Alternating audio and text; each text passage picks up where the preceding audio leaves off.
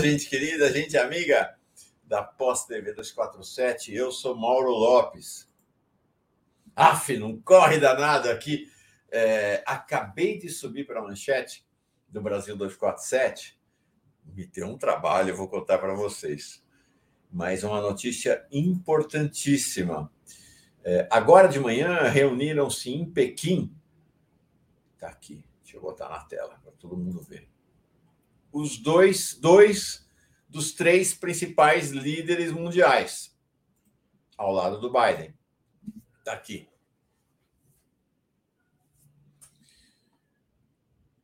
Xi Jinping e Vladimir Putin soltaram um comunicado, uma declaração conjunta deste que é o mais importante encontro entre esses dois líderes. Está aqui, manchete do 247 nesse instante. Deixa eu abrir aqui ó, a matéria, peraí. Pronto.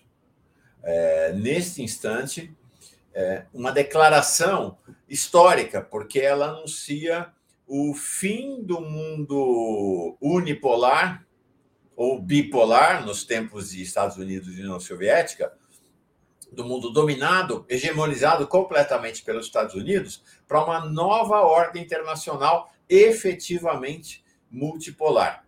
É, Putin está na China por conta dos Jogos Olímpicos de Inverno, estão sendo abertos hoje lá, em Beijing, como eles dizem. É, e essa declaração realmente é histórica e tem um, um significado global muito, muito grande. Vou mostrar para vocês aqui, gente. É, eu peguei a declaração em inglês e fiz tradução. Tradução do jeito que a gente faz hoje, tá? Google Translator. Ó, 30 páginas a declaração conjunta, 30 páginas a declaração conjunta deles. Fiz ali uma revisão uh, na correria, mas vale a pena ler. Nessa reportagem que eu indiquei, tem o link para a versão em inglês divulgada pela agência TAS. Uh, então tá aí, vale a pena você olhar, se puder, ler inteiro. Uh,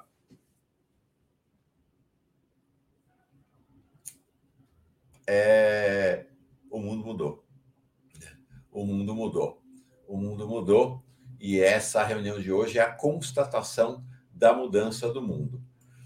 Por falar em constatação, chacoalhou geral ontem a declaração do a declaração é um artigo do Barroso que será publicado numa revista agora dia 10, na semana que vem, é um texto dele em que ele de fato admite que não tinha pedalada coisa nenhuma, que foi um golpe por falta de sustentação política uh, a derrubada de Dilma. Dilma caiu porque não tinha sustentação política. Ora, isso aqui não é parlamentarismo. Não tem governo aqui não cai por falta de sustentação política. Isso é quando tem parlamentarismo. Aqui no presidencialismo, governo só cai em caso de crime. Crime. E o que ele disse nesse artigo é não teve crime nenhum. Zero crime. Foi golpe. Então, nós vamos começar a conversa agora com Paulo Pimenta exatamente sobre este assunto. E vamos conversar com ele também sobre os bastidores do cenário político.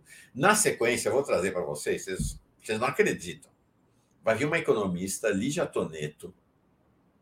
É, eu fiz uma coluna agora cedo sobre como os governos de centro-esquerda no mundo estão assumindo a paridade de gênero, ó, a Espanha primeiro, depois a Alemanha e agora Chile. No caso de Espanha e Alemanha, é maioria de mulheres nos governos, no caso é, da Alemanha é meio a meio, então é a tendência mais contemporânea da centro-esquerda e esquerda, são governos paritários, homens e mulheres.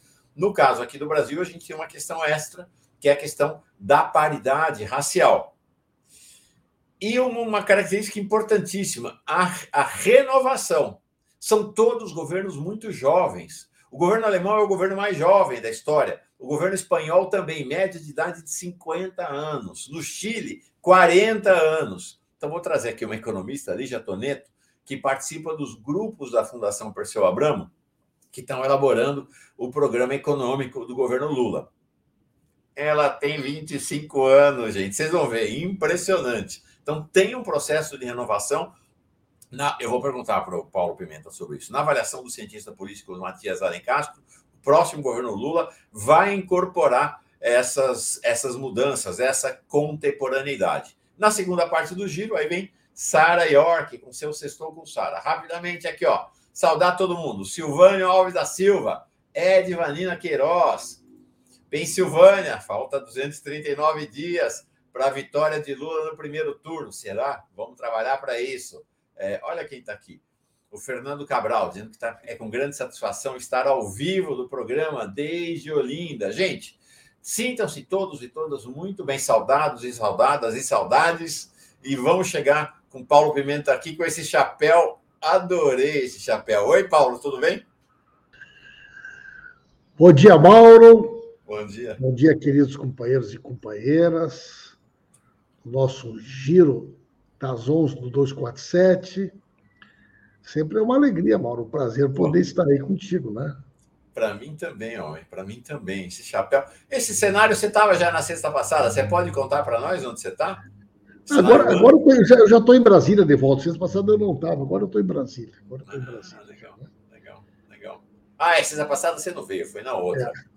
É, Paulo, ontem chacoalhou geral o país com essa revelação de que o artigo do Barroso, ministro do STF, que foi um dos grandes líderes do lavajatismo na Suprema Corte, é, que foi um dos principais protagonistas do respaldo do Supremo para o golpe contra Dilma, vai sair um artigo agora na revista do Centro Brasileiro de Relações Internacionais, no, que, no qual ele escreve o seguinte: a justificativa formal foram as denominadas pedaladas fiscais, embora o motivo real tenha sido a perda de sustentação é, política. Chacoalhou geral, foi parar na Globo, trend, um negócio impressionante.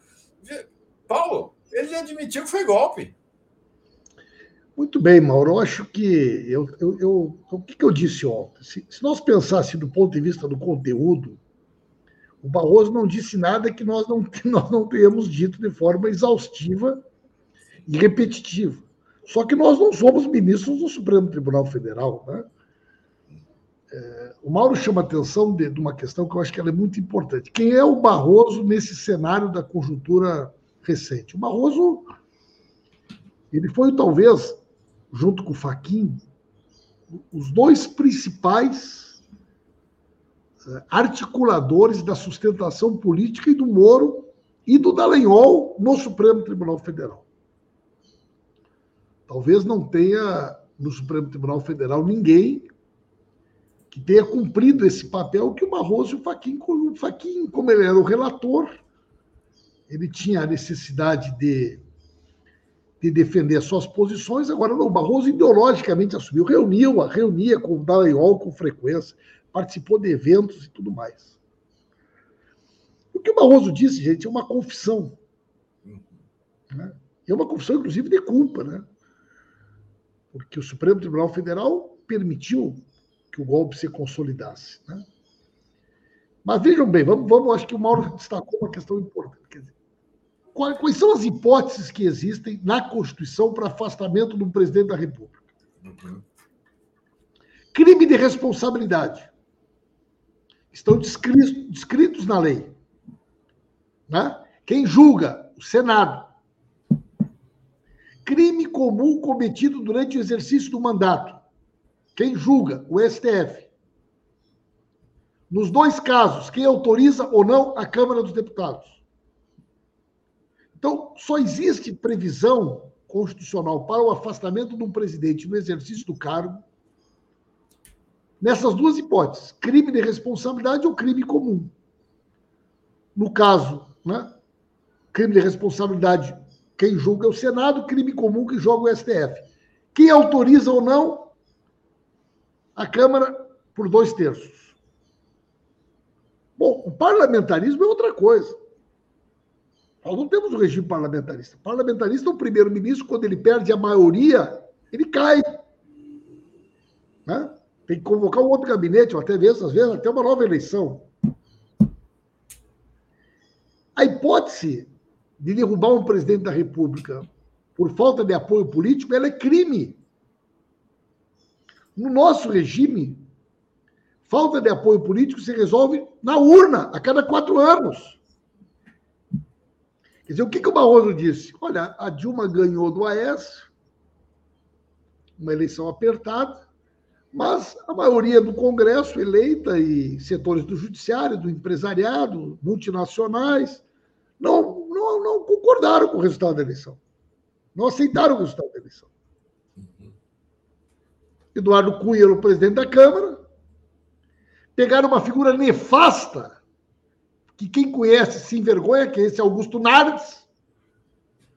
Essa criatura foi deputada estadual comigo, foi deputada federal. Vale tanto quanto uma nota de 3 dólares. Augusto Nardes, quem conhece essa, essa criatura sabe do que eu estou falando. Que deu um parecer criminoso no, no Tribunal de Contas da União, um procedimento absolutamente comum, corriqueiro. Naquele mesmo ano, 17 estados tinham feito antecipação de receita para pagamentos, que eles comumente apelidaram de pedaladas. Todos os presidentes já tinham feito.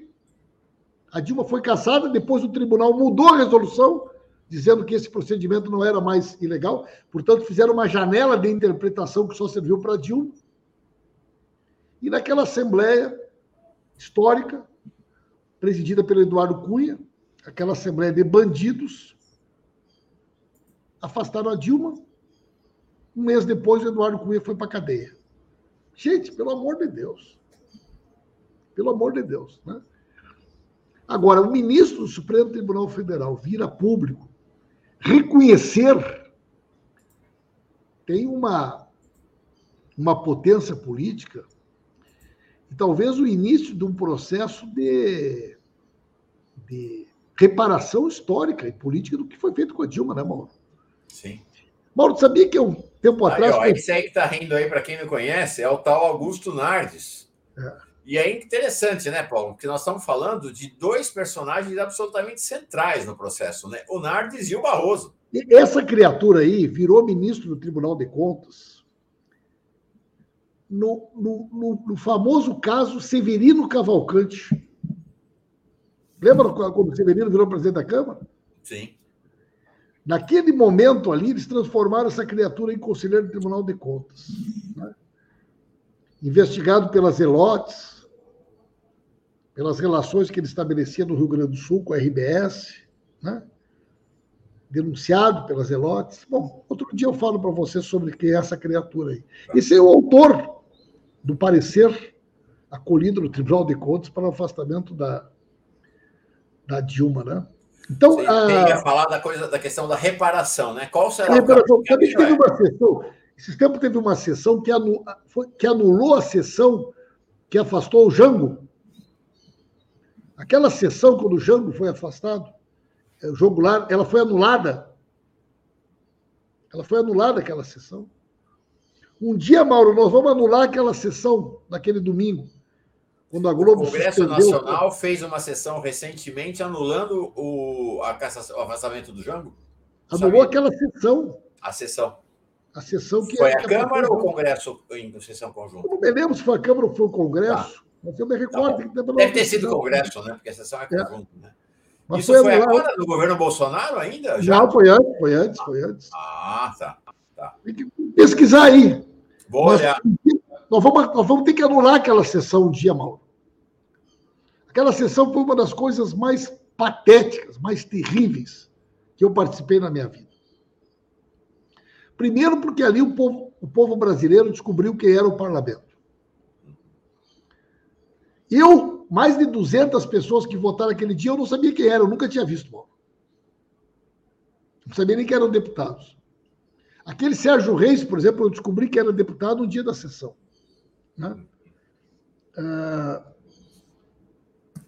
depois ficou evidente para a sociedade brasileira que eles não sabiam o que estavam votando. Que ninguém fez referência ao, ao suposto crime cometido pela Dilma. Aproveitaram aquele momento para homenagear a cidade, a sogra, a igreja, o time.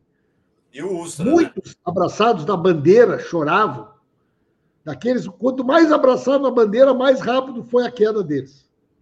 E o Ustra, né? Os mais fanáticos todos foram caçados, foram presos. É. Bolsonaro fazendo aquela apologia ao Ah, rapaz, eu vou ter de dizer. A Globo suspendeu o Faustão. A CBF suspendeu o Campeonato Brasileiro. Para parar o Brasil e assistir. A pressão criada, o ambiente de envenenamento das instituições. Bom, o resultado está aí, né, Mauro? Bolsonaro é filho legítimo dessa, dessa cruza, né? Da Lava Jato com a Rede Globo. Sim. Bolsonaro é filho da Lava Jato e da Rede Globo. Né? Eu tenho inoculado aí pelo vírus do Moro, da Laiol, né? essa grande mídia. Seria impossível a gente imaginar o cenário que nós temos hoje não tivesse acontecido bom contra o O, o Paulo, tô, já achei aqui, tá? Foi 21 de novembro de 2013, claro. Tinha que ser no, gover no governo da. No, Legal, Mauro, achou então. Na democracia. 21 de novembro de 2013 foi a sessão do Congresso com chuva de papel picado, é, vivas a democracia, que anulou o afastamento de João Goulart. Né? Grande, importantíssimo, realmente só Temos que anular aquela Agora, não teve efeito nenhum, tá certo? Foi efeito de reparação histórica e política, vamos dizer assim. Em relação a Dilma, é o mesmo caminho. Você não prevê. Hoje, até o, o Breno Altman de manhã soltou um, algo dizendo que precisa entrar com uma ação de prevaricação no Supremo tal. Você acredita em, em efetividade? Não, né? Já era, né? Do ponto de vista concreto, não tem volta. Não se volta o relógio da história, né? Eles vão alegar que era compreensão, decisão do juiz, não cabe prevaricação com relação à decisão judicial. Né? É política, é política, é reparação. É, hoje em dia não tem como a Dilma voltar a ser presidente. Pois é. Né? Quer dizer, o que tem é como, é, do ponto de vista da política, fazer uma reparação com tudo que aconteceu, né? Acho que... Agora, tem muita gente que pensa num gesto simbólico que seria, em Lula vencendo a eleição, haver uma passagem simbólica da fala. Mas tem que fazer, Mauro, tem que fazer, tem que fazer, porque, primeiro, o Bolsonaro não vai ir. Né? Ou vai estar preso, ou vai ter fugido do Brasil. Não consigo imaginar que o Bolsonaro vai estar na rampa do, na rampa do Planalto para passar a faixa para o pro, pro Lula. É capaz de roubar até a faixa. Tem que mandar fazer uma faixa nova, porque eu estava falando sobre isso hoje. Quanto mais você consolida a ideia de que eles vão perder a eleição, mais eles começam a. Tipo, fim de feira, né? Cada um rouba o que puder. Cada um leva o que puder. O saque, né? O saque ao país, às nossas empresas públicas e tudo mais. E a Dilma tem que estar tá lá. Não vai, é evidente que não vai ser o Temer, né? não vai ser o Bolsonaro. Vai ser um, um dia memorável. Né? O presidente Lula vai subir a, a aquela rampa e a presidenta Dilma vai estar lá em cima, com uma faixa presidencial, e ela que tem que botar a faixa no Lula. Eu acho que isso é uma, uma, uma coisa. É, graças a tudo isso que a gente viveu, a gente merece assistir, né, Mauro? Sabe que eu fico arrepiado só de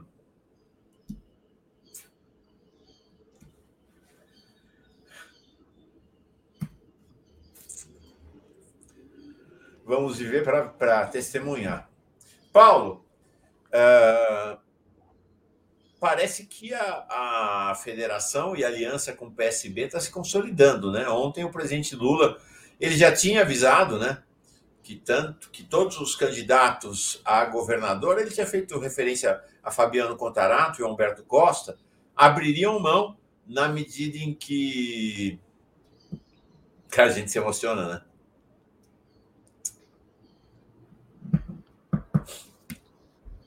Muito bem, Mauro. É, Merece, Mauro? Merece. É, merecemos. É, então, uh, Lula. Eu acho, Mauro, eu acho. Eu acho uma solução já para Pernambuco, Humberto Costa. Esse... Conta. Eu acho que essa decisão de Pernambuco ontem ela abre, digamos assim, a temporada das definições. Né? Rio de Janeiro, tudo se encaminha para ser o Freixo. O Espírito Santo, em que pese o Casagrande tem uma postura, muitas vezes, em função da aliança que ele, que ele compôs, tem uma relação que não é uma relação bem resolvida com o PT, mas é, tem uma, uma ideia aí de que dentro da federação, aquelas pessoas que são detentoras do cargo, elas fossem uma espécie de candidato nato à reeleição, uhum. e resolveu Pernambuco. O que, que falta, Mauro? Uhum. São Paulo, Rio Grande do Sul. Isso aí. Né? São Paulo, cada vez mais forte né? a candidatura do Haddad. O presidente Lula, essa semana, foi muito enfático, muitas lideranças, o Haddad liderando todas as pesquisas. E nós vamos brigar agora pelo Rio Grande do Sul, né? É... Eu acho que. Eu dei uma declaração, até que saiu no Globo hoje, está repercutindo bastante. Quando eu disse que o PSB no Rio Grande do Sul ele se inviabilizou para coordenar um palanque de oposição, porque ele faz parte do governo do Leite. O PSB tem secretarias. O PSB faz parte da base do, do, do Leite, do, da, da, Assembleia, Mauro. E todos os principais projetos do Leite votou a favor. Votou a favor da privatização da Companhia de Energia Elétrica, mudar a Constituição para vender o Banrisul, para vender a Corsã, que é a Companhia de Saneamento Agora, recentemente, o, o Leite aprovou uma espécie de PEC, tipo a nossa PEC do controle de gastos. Ele aprovou uma PEC agora, 10 anos, sem poder aumentar investimentos no Rio Grande do Sul e nem recuperação salarial acima da inflação. Como fazem sete anos que os servidores não têm reajuste, e daqui para frente só pode ser a reposição da inflação, e sete anos no calendário do leite desapareceram. O PSB votou a favor.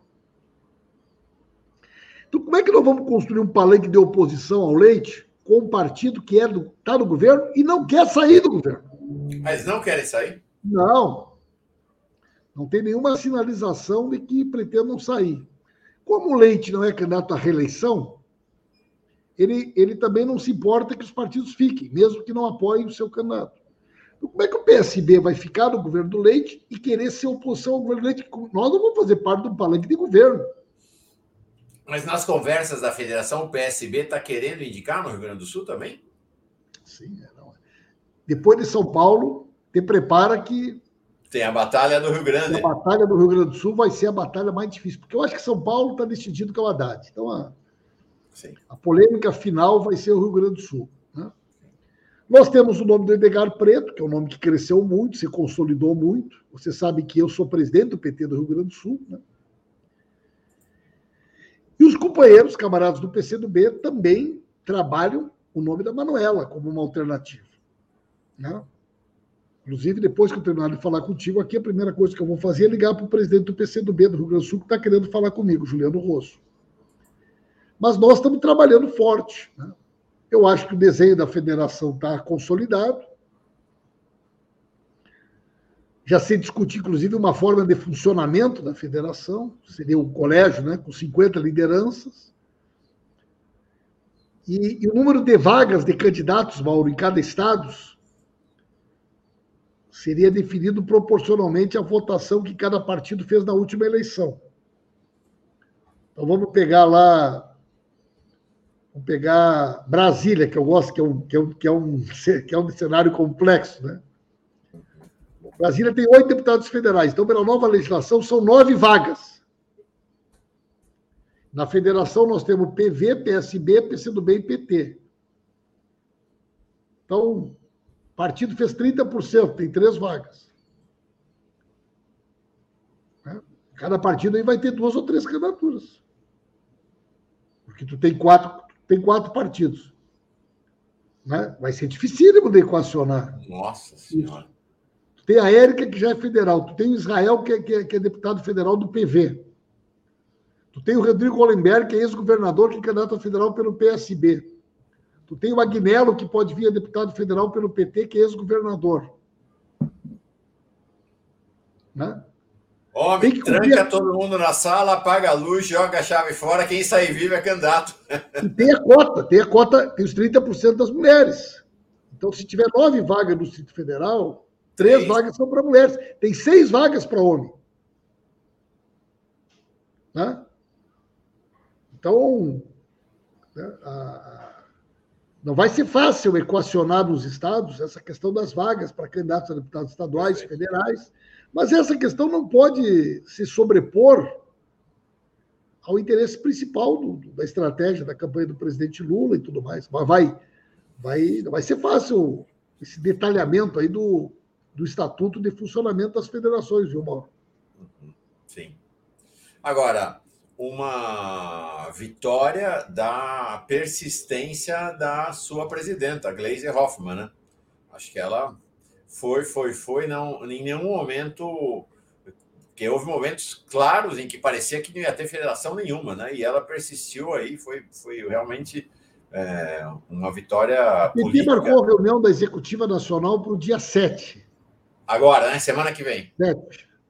7 às 7 da noite.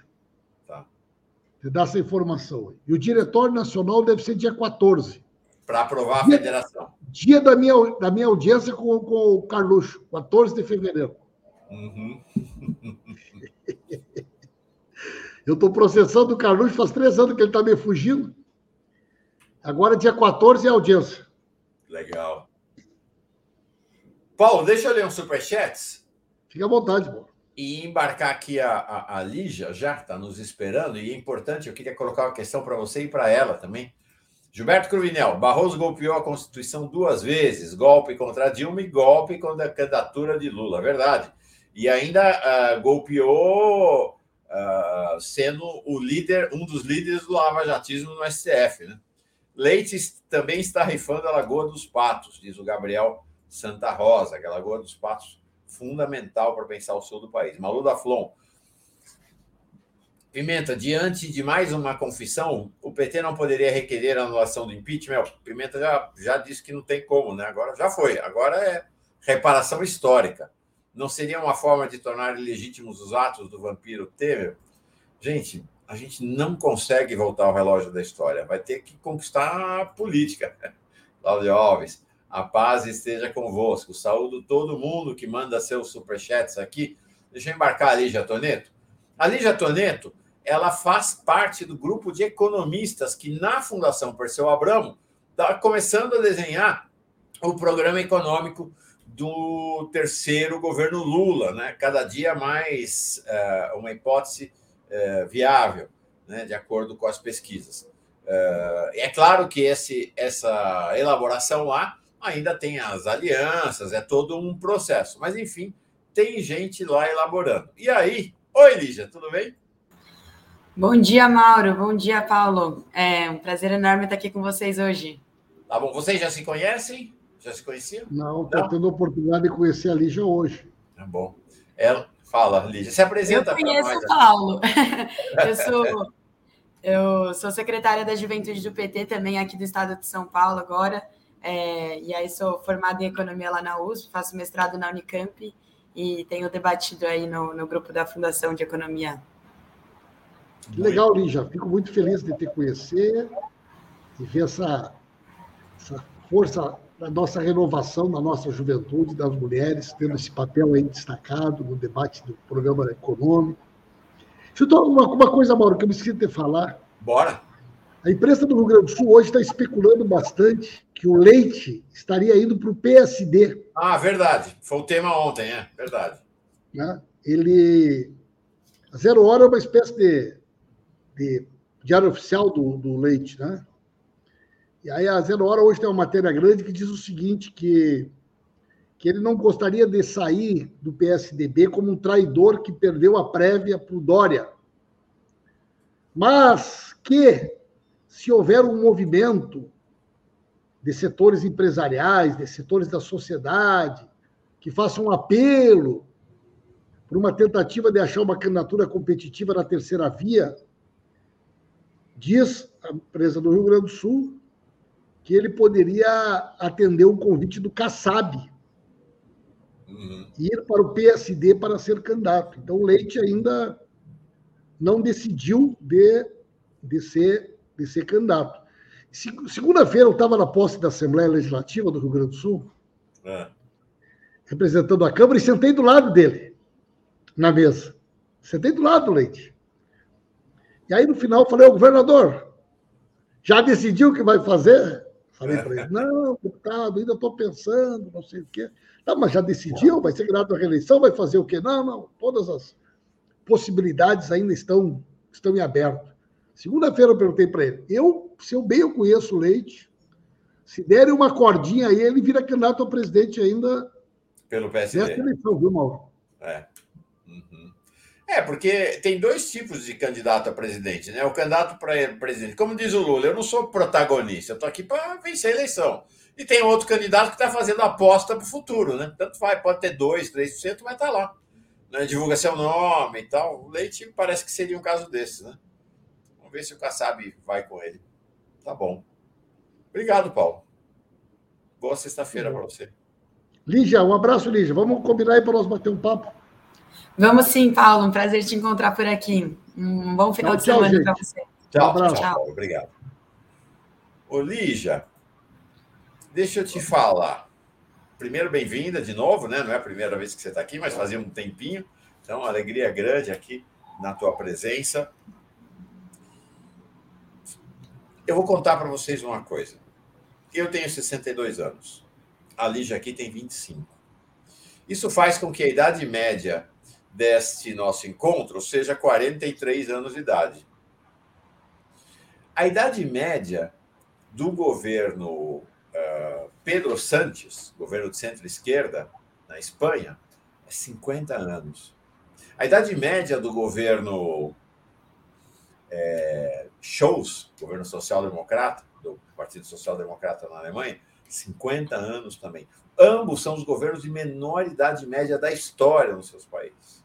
E o Chile? O governo do Boric, 40 anos de idade média, menor do que a média, a idade média desse nosso giro das 11 aqui. Impressionante. E, e, então, me parece que hoje você tem três dos principais governos de centro-esquerda do país, como será o governo Lula, né? O governo Lula não será um governo de esquerda do tipo comunista, é, não será aqui, aqui na Chile, nem Venezuela, nem Cuba, nem é, é, é outra, outra, outra pegada, né? É outra, outra dinâmica outra correlação de forças. Mas parece que a centro-esquerda no mundo, em aliança com a esquerda, caminha para governos paritários. Então, no caso da Alemanha, é meio a meio, metade homens, metade mulheres. No caso da Espanha, é maioria feminina. E no caso do Chile, maioria feminina ainda mais expressiva. Então, a questão da renovação geracional da paridade de gênero, que aqui no Brasil, é claro, acrescenta-se um outro tema, que é a questão da paridade racial. É, então, escrevi hoje um, um, um, artigo relativamente longo sobre isso, né, esmiuçando essa questão e dizendo, mostrando como vocês, aí no PT, inclusive, esse tema é um tema presente no cotidiano do PT. Né? Desde 91, as mulheres tinham direito a 30%, e desde 2017, metade né, dos órgãos de direção e encontros e fóruns de decisão do PT tem que ter metade das mulheres e pelo menos 20% de jovens e pessoas negras. Me parece que esse é o mínimo. Me parece que isso vai aumentar. Como é que você olha do alto dos seus 25 anos de idade e, e, e acho que é um momento muito né, de, é, é, criativo né, da sua contribuição e está lá na Fundação Perseu Abramo para esse cenário da composição do terceiro governo Lula? Bom, Mauro, primeiro também bom dia aí a todo mundo, acho que não tinha dado bom dia para o pessoal. É, eu acho que esse é um tema, sem dúvida, fundamental, né? Acho que é muito importante você trazer aqui esse panorama desse movimento internacional que tem tido da preocupação crescente com que é, é, essa composição de governos, né? Não só do governo, mas do primeiro escalão é, do governo. E nesse sentido, eu acho que o governo do Boric é o mais simbólico, né? que não só tem uma composição com mais mulheres do que homens, tem a cidade média super baixa, com é, vários jovens compondo o governo, como o próprio presidente é jovem, né? Ele tem 35 anos. E eu acho que isso vem de um movimento de renovação que a gente tem visto, é, de demanda é, de renovação de quadros na política, né? Da gente conseguir pautar isso, é, mas uma preocupação muito grande e crescente com as desigualdades estruturais que a gente vive e a importância que a gente tem dessa representação, né? Então, cada vez mais a gente vê no Brasil e no mundo o movimento crescente é, de votar em mais mulheres, é, de conseguir uma composição racial é, mais próxima ao que a gente tem, né? Buscar aí, é, alcançar a composição racial que nós temos na sociedade, sociedade brasileira, que é mais de 50% de pretos e pardos. E eu acho que a juventude também vem um pouco nesse movimento, né? E acho que a gente tem visto nas últimas eleições que tem sido movimentos vitoriosos, né? Nas eleições é, de 2020, por exemplo, das candidaturas proporcionais, nós tivemos importantes candidaturas que foram eleitas com essas pautas e com esse perfil, é, mais mulheres, negros, LGBTs e jovens, é, num espírito de conseguir é, trazer novas demandas e, tra e transformar é, os nossos órgãos de representação mais parecidos com o que é a, a sociedade, né? E eu acho que, nesse sentido, isso é muito pensado no PT e muito prioritário no PT, né? Como você colocou, é, o PT, muito antes disso ser uma é, questão que aparecesse é, no, nos governos, que aparecesse no debate mais público, internamente já tinha é, paridade na direção, né, já tinha cota de jovens, tem cota, é, cota étnico-racial no PT também, é, de acordo com a composição de cada estado.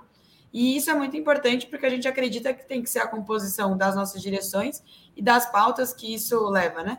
Mas eu acho que tem também um, um espírito que é dessa própria composição do programa e das ideias que estão olhando para frente, né?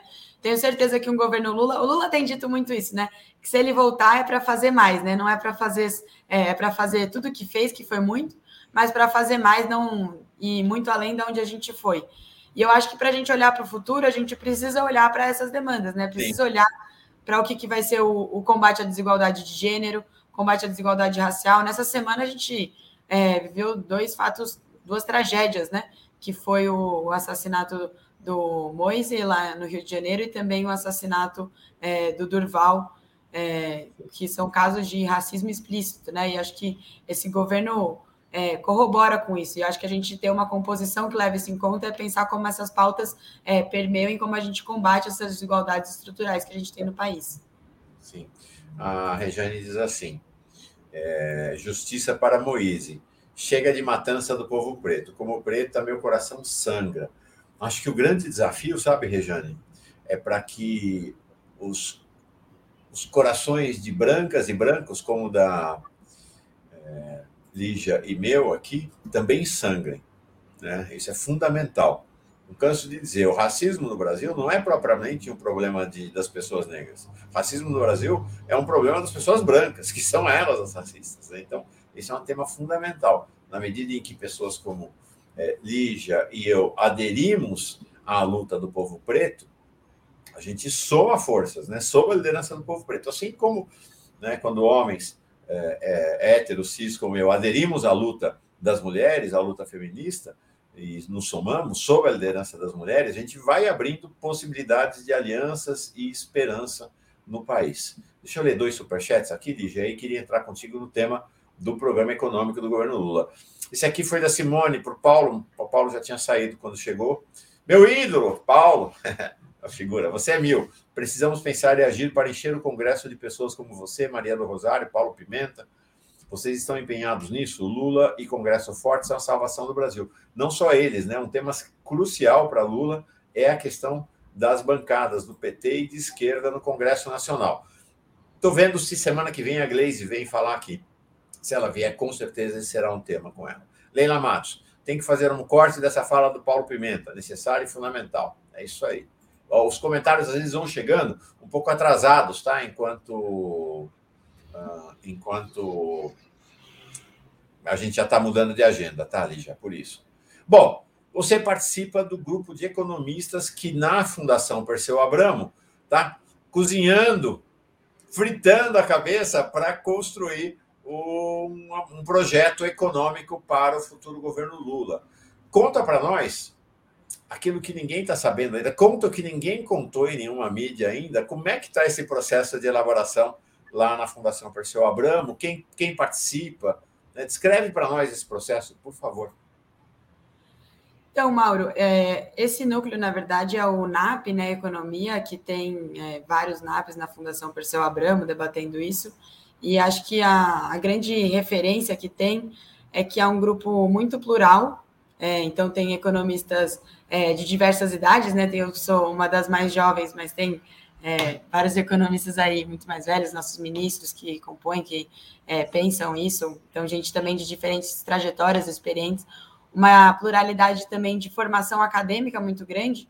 Então, eu, por exemplo, fui, sou formada na USP, hoje faço mestrado na Unicamp, e aí tem economistas é, da Unicamp, da UFRJ, é, da Federal da Bahia, é, da USP, da, de diversas, é, da PUC, de diversas universidades pensando nisso, o que também traz uma pluralidade acadêmica importante para esse debate. E eu acho que a grande questão é que o PT é, não tem um, um posto Ipiranga como tinha ali o Bolsonaro, que era o Paulo Guedes, que era tudo. O PT tem, na verdade, um núcleo de muitas pessoas pensando nisso e debatendo, e cada um com uma trajetória também é, num tema. Então, especialistas no mundo do mercado de trabalho, especialistas em política fiscal, especialistas em política monetária, é, especialistas também é, em economia do desenvolvimento sustentável, que acho que é um tema que vai ser fundamental é, muita gente debatendo desigualdade de raça, de gênero, é, desigualdade também no mercado de trabalho, por exemplo, com relação à juventude, que hoje enfrenta as piores condições né, no mercado de trabalho, é, e toda essa coisa que a reforma trabalhista prometeu, prometeu e nunca entregou, entregou o contrário, né, prometeu emprego e gerou desemprego, na realidade. Então, eu acho que é, essa é a principal questão é, da dinâmica do núcleo de economistas do PT que ele é muito plural, muito diverso, porque o PT não tem um posto Ipiranga, tem muitas pessoas pensando e debatendo isso, porque também só assim que a gente avança, né? Então, hum. é, eu acho que o grande esforço que tem é, dizer, é da gente. está dizendo para nós é que a primeira característica desse grupo é a diversidade. Isso. E além disso, ele é um núcleo que não existe para formar um programa para eleição. Ele é um núcleo que é vivo ao longo do tempo, né? É, faz muito tempo que esse núcleo já foi formado.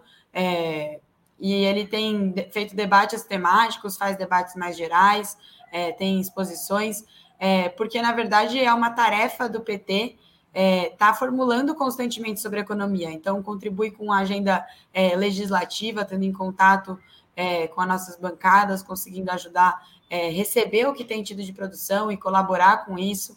É, apresentou uma série de propostas, né? Então, por exemplo, o PT foi um dos responsáveis por pautar o que foi o auxílio emergencial de 600 reais, é, pautou uma reforma tributária justa e solidária, é, tem uma proposta é, de como deveriam ser os preços da Petrobras, que hoje a gente vê que eles são um dos principais responsáveis pela inflação. Então, não é um núcleo que se reúne é, só em vista de a formulação do que é um programa eleitoral, ele é um núcleo que é, debate a economia constantemente, os problemas é, e programas e propostas para o Brasil, porque acho que é tarefa do PT, enquanto força dirigente aí da esquerda brasileira está conseguindo é, pautar e, e, avançar e está no, no, debate. E... Quer dizer, Lígia, você está trazendo agora uma segunda informação importante, né? A primeira é esse, esse núcleo de economistas é diverso. Né? Tem gente com várias idades, várias formações e até, é, imagino, pensamentos econômicos também que têm uma base comum, mas cada um com, com a sua pegada, vamos dizer assim. A segunda característica é que ele é orgânico. Né? Não é um grupo que se juntou um monte, faz, fez um catadão, como se diz no futebol, para pensar o programa de governo. É um núcleo orgânico que existe, existia antes e continuará existindo depois da presidência, alguém que, da, da eleição de Lula e que atua em diálogo e sendo é, impactado pelas dinâmicas internas do PT. Né? Exatamente. Exatamente. Eu acho que é, esse é, essa é a grande questão, né? A gente não, não. O PT não é um partido que existe só para eleição. E aí tem é, uma série de economistas que participaram dos nossos governos, economistas mais jovens, então é, a Tereza Campelo, o Aloysio Mercadante, é, o Guido Mantega, é, participam, mas economistas mais jovens também, mais velhos que eu, com muito mais formação, que dirigiram também outros programas econômicos, como o Guilherme Mello, o Pedro Rossi, o William Nozaki, o André Calistri, é, a Esther Dueck. e vários outros eu não vou ficar citando aqui porque são muitos, são é, mais de 80 pessoas que participam desses espaços. E uma geração também mais jovem também que participou comigo, também o pessoal da minha geração, o Matias Cardamingo, o Rodrigo Toneto, a Beatriz Weber, que também são aí da geração de mestrandos e doutorandos, que acho que também é uma coisa importante que tem no núcleo. Olígia, hoje, é, o que, que você poderia dizer para nós de quais seriam, a partir das discussões de vocês, os aspectos centrais para né, como eu falei, não está definida a política econômica do governo, vai ter que passar pelo filtro das alianças, enfim, tem uma série de questões. Mas você dissesse hoje, olha, esse núcleo aponta como aspectos que deveriam ser centrais na política e governo do, do governo Lula essas questões. Quais são elas?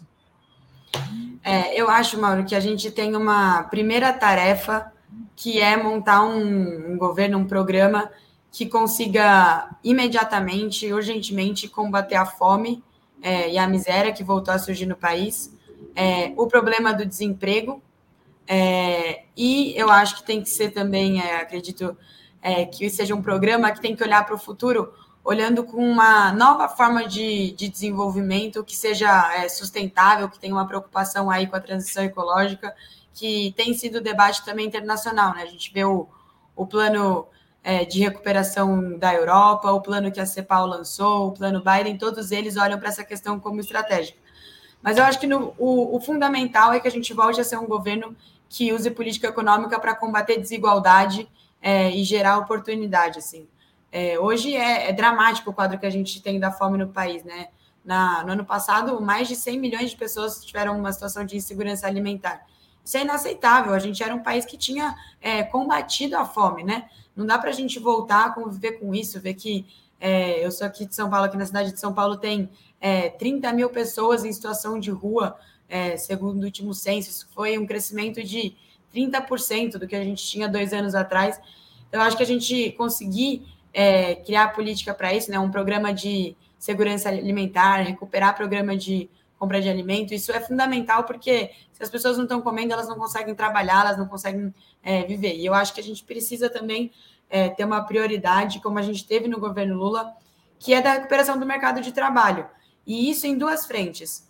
Uma é a criação de emprego e emprego de qualidade, né? Porque hoje quem trabalha, vocês sabem como é, né? Quem procura emprego sabe que o que encontra é trabalho que é menos horas é, do que gostaria, ou mais horas do que gostaria, recebe menos do que gostaria, não tem direito, não tem férias, não tem licença.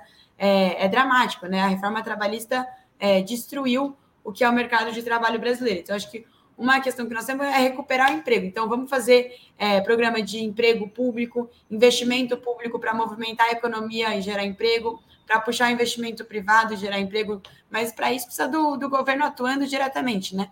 E a outra frente no mercado de trabalho é a gente recuperar o poder de compra, né? Porque além da gente ter uma perda de emprego, a gente tem uma perda de poder de compra imensa.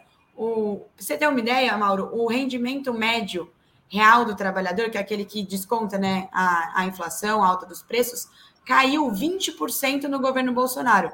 Então é como se é, você comprasse, é, conseguisse comprar, sei lá, 100 reais de comida no mercado e hoje o que você ganha só compra 80.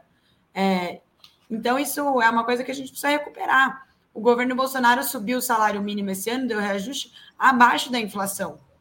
Isso é muito preocupante, porque isso faz com que, além das pessoas não conseguirem emprego, é, o salário valha menos, a gente consegue consumir menos, o que corrobora com esse quadro que eu estava comentando de aumento da fome, de piora das condições de vida.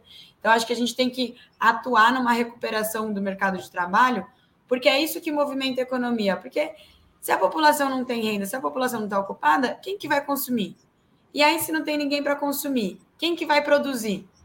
E aí a gente vai desarticulando tudo, e aí a gente tem um, o caos que a gente tem hoje, que é uma projeção de depois da economia ter despencado em 2020 em 2021 ter tido, vai ter provavelmente um crescimento que é só a recuperação do que foi o tombo. Então, deve é, esse resultado aí que falam de é, 3 e poucos por cento é só a recuperação de 2020. É, e 2022, é, a projeção média aí que tem dito é de estagnação, mas tem muita gente já falando de recessão. Enquanto a gente não entender que para recuperar a economia a gente precisa melhorar a vida do povo e a condição do povo de consumir, não vai assim.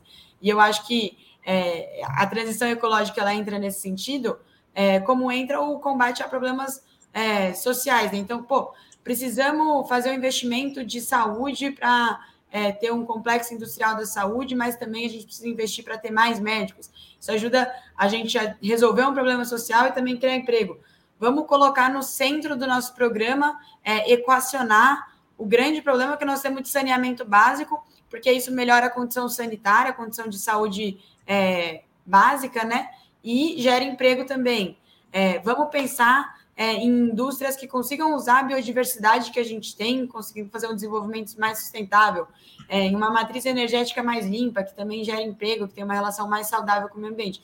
Então, eu acho que todas essas coisas caminham juntos para a gente ter, de novo, retomar um ciclo de crescimento que consiga combinar é, crescimento com distribuição de renda, mas eu acho que se o Lula, nos seus primeiros governos, foi exemplo de que era possível crescer distribuindo renda, né, contra o que todos os é, liberais falavam, eu acho que hoje o Lula, como um grande líder mundial, tem condição de mostrar que é possível crescer distribuindo renda e tendo um, uma pauta de desenvolvimento sustentável. É, Lígia, fantástico. Hoje de manhã fiz um programa aqui na Pós TV 247 e lá é, no canal que eu fundei, hoje são participantes, o Paz e Bem, sobre a questão da espiritualidade, e no qual eu comentava isso. Não dá propriamente para falar que os governos Temer e Bolsonaro tiveram ou têm uma política econômica. As políticas econômicas, por definição, são políticas de desenvolvimento do país. Na verdade, o que eles têm é um programa, tiveram, né? Temer e Bolsonaro têm, de transferência patrimonial. A gente assistiu nesses anos no Brasil a maior transferência patrimonial de toda a história, com toda certeza. Então, se transferiu ativos que eram públicos, públicos quer dizer de todos, para o bolso de alguns. Quais são esses alguns? É uma faixa entre 0,1% e 0,2% da população brasileira. Nós estamos falando de algo entre 2 e, no máximo, 4 milhões de pessoas que são aqueles que foram os beneficiados e beneficiadas por essa transferência patrimonial.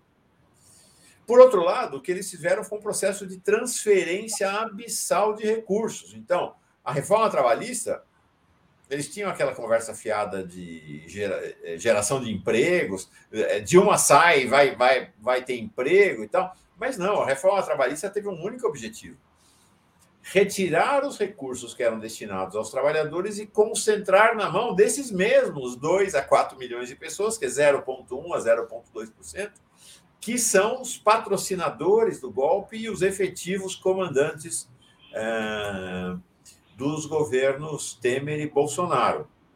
Então, parece que há necessidade de uma como o que você está dizendo para mim é o seguinte: se inverter completamente a lógica com a qual o país operou desde 2016, né? Exatamente. É, e eu acho que é, quando a gente vê a reforma trabalhista, é, é, o maior exemplo disso, né? Porque ela é uma reforma que falou que o problema do mercado de trabalho era excesso de direito, era excesso de salário, e aí falou: não, então vamos é, informar aqui porque é uma demanda dos empresários, porque os custos do trabalho no Brasil é, são muito altos. E o que a gente viu na realidade foi que é, não entregou crescimento, é, não gerou mais empregos, diminuindo o custo, na verdade, aumentou é, o desemprego, né? A gente diminuiu a renda e piorou a condição de vida da população. Porque os empresários têm que entender que salário é custo, mas salário também é demanda. Porque não adianta você querer ter uma lógica individual do empresário de olhar é, para o seu custo e falar que está caro demais, porque se não tem salário na economia, não tem quem compre o produto final, não tem quem consuma. Então, é, eu acho que essa é, é um, um, um, dos grandes erros, né? Quem olha para o salário só de uma perspectiva, a gente tem que olhar é, dos dois lados, né? Isso sem entrar em conta é, a questão da, da qualidade de vida, do combate à desigualdade, né? O mercado de trabalho ele é um grande motor é, do combate é, às desigualdades, né? E acho que a gente tem, como toda essa lógica que você falou, né, da transferência de recursos, pô, se a gente olha a lógica que a Petrobras funciona hoje, pois também é. é uma lógica de transferência de recurso, que é deixar de você pensar é, socialmente, né, em como ela deveria operar num recurso que é estratégico, para operar numa lógica de remuneração de investidor de curto prazo. Pessoal aqui dizendo que você é muito parecida com a Luna Zaratini, a Luna Zaratini muito parecida com você. Imagino que você encontra essa observação em mais de um lugar por aí, não é? É, conheço a Luna, a gente militou junto no movimento estudantil. Legal. Uma questão, já é a seguinte: quem está desempregado, quem está com fome, não tem tempo de esperar. Então, me parece que essa é uma questão crucial, que é, uma vez Lula ah, reassumindo a presidência da República, em que prazo você imagina que os efeitos práticos dessa mudança se farão sentir? Em que prazo você começa a ter uma diminuição expressiva da fome no Brasil e da miséria? Em que prazo você começa a ter mais empregos? Enfim, em que prazo as pessoas voltam a melhorar de vida? É, Mário, eu acho que essa é uma das grandes perguntas que tem, né? É, eu, a angústia de todo mundo, né? Porque é, eu tenho a sensação, não sei se você sente isso, mas que esse ano começou com as pessoas querendo chegar no final dele, né? Exato. Então começou. A oração é, é que seja breve para 2022, né? Que seja breve. Exatamente. É aquela ansiedade que é assim, ai, tá tudo ruim, mas ninguém mais nem fala que tá ruim, só fala que vai acabar bem. É, mas vai ser um ano muito duro, acho que de muita luta política e tal. E, e, eu acho que é por isso que as pessoas têm muita expectativa com o Lula, né? Acho que lá em 2002, é, o Lula falava, teve uma frase dele que ficou famosa, que é mais ou menos assim que é, se ele fosse eleito, ele não poderia errar, porque senão nunca mais iam eleger um é, operário presidente da República. É, e eu acho que ali é, você tinha é, uma grande expectativa do que era isso, né? Mas uma grande responsabilidade, né? De que ele entendia é, a luta que carregava e a importância que ele tinha para construir essa trajetória e que foi muito consolidada com o que as transformações que os governos do PT conseguiram fazer. Sim. E, é uma, e agora... uma grande interrogação, né? Porque nunca tinha ido para o governo. Então, será que vai conseguir? Será que é competente? Será que vai fazer? Exatamente. E ninguém sabia como, né? Então era assim: ah, vamos ver o que, que vai vir. É, não sabemos se vai dar certo, é, é uma aposta, né?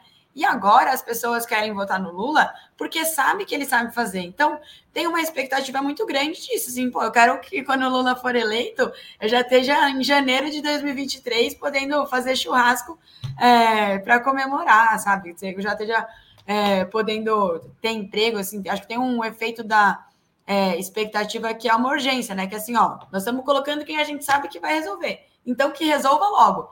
É, e eu acho que o Lula é, tem dito muito isso, né? Que quando ele fala que é voltar para fazer mais e para recuperar a vida é, do povo que está é, passando muita necessidade, que é urgente a mudança, é, eu acho que a gente precisa assumir, se assumiu esse governo, né? Já no, a primeira coisa é ser um pacote emergencial de combate à fome, de combate à miséria. eu acho que tem aí no primeiro ano tem que estar solucionado. É, a gente tem que fazer uma, um grande investimento aí para conseguir recuperar o emprego, é, já começar essa trajetória no primeiro ano. É, é evidente que é, a gente sabe que tem muitas coisas que não são solucionadas é, de uma hora para outra, né? Tem coisa que demora mais tempo. Mas eu acho que existe uma série de medidas emergenciais que precisam ser tomadas logo, porque não é um ano de crise que a gente vive, né? São cinco anos. É, é uma são cinco anos aí de, de muito sofrimento, de muitas promessas de melhora e que parece que só piora.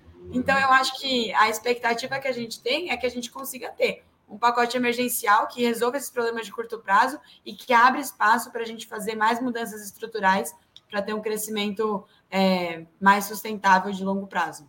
Quer dizer, Lígia, já no primeiro semestre de 2023 a gente já vai sentir melhoria, então? Eu espero que sim, Mauro. É, eu acho que esse é o plano.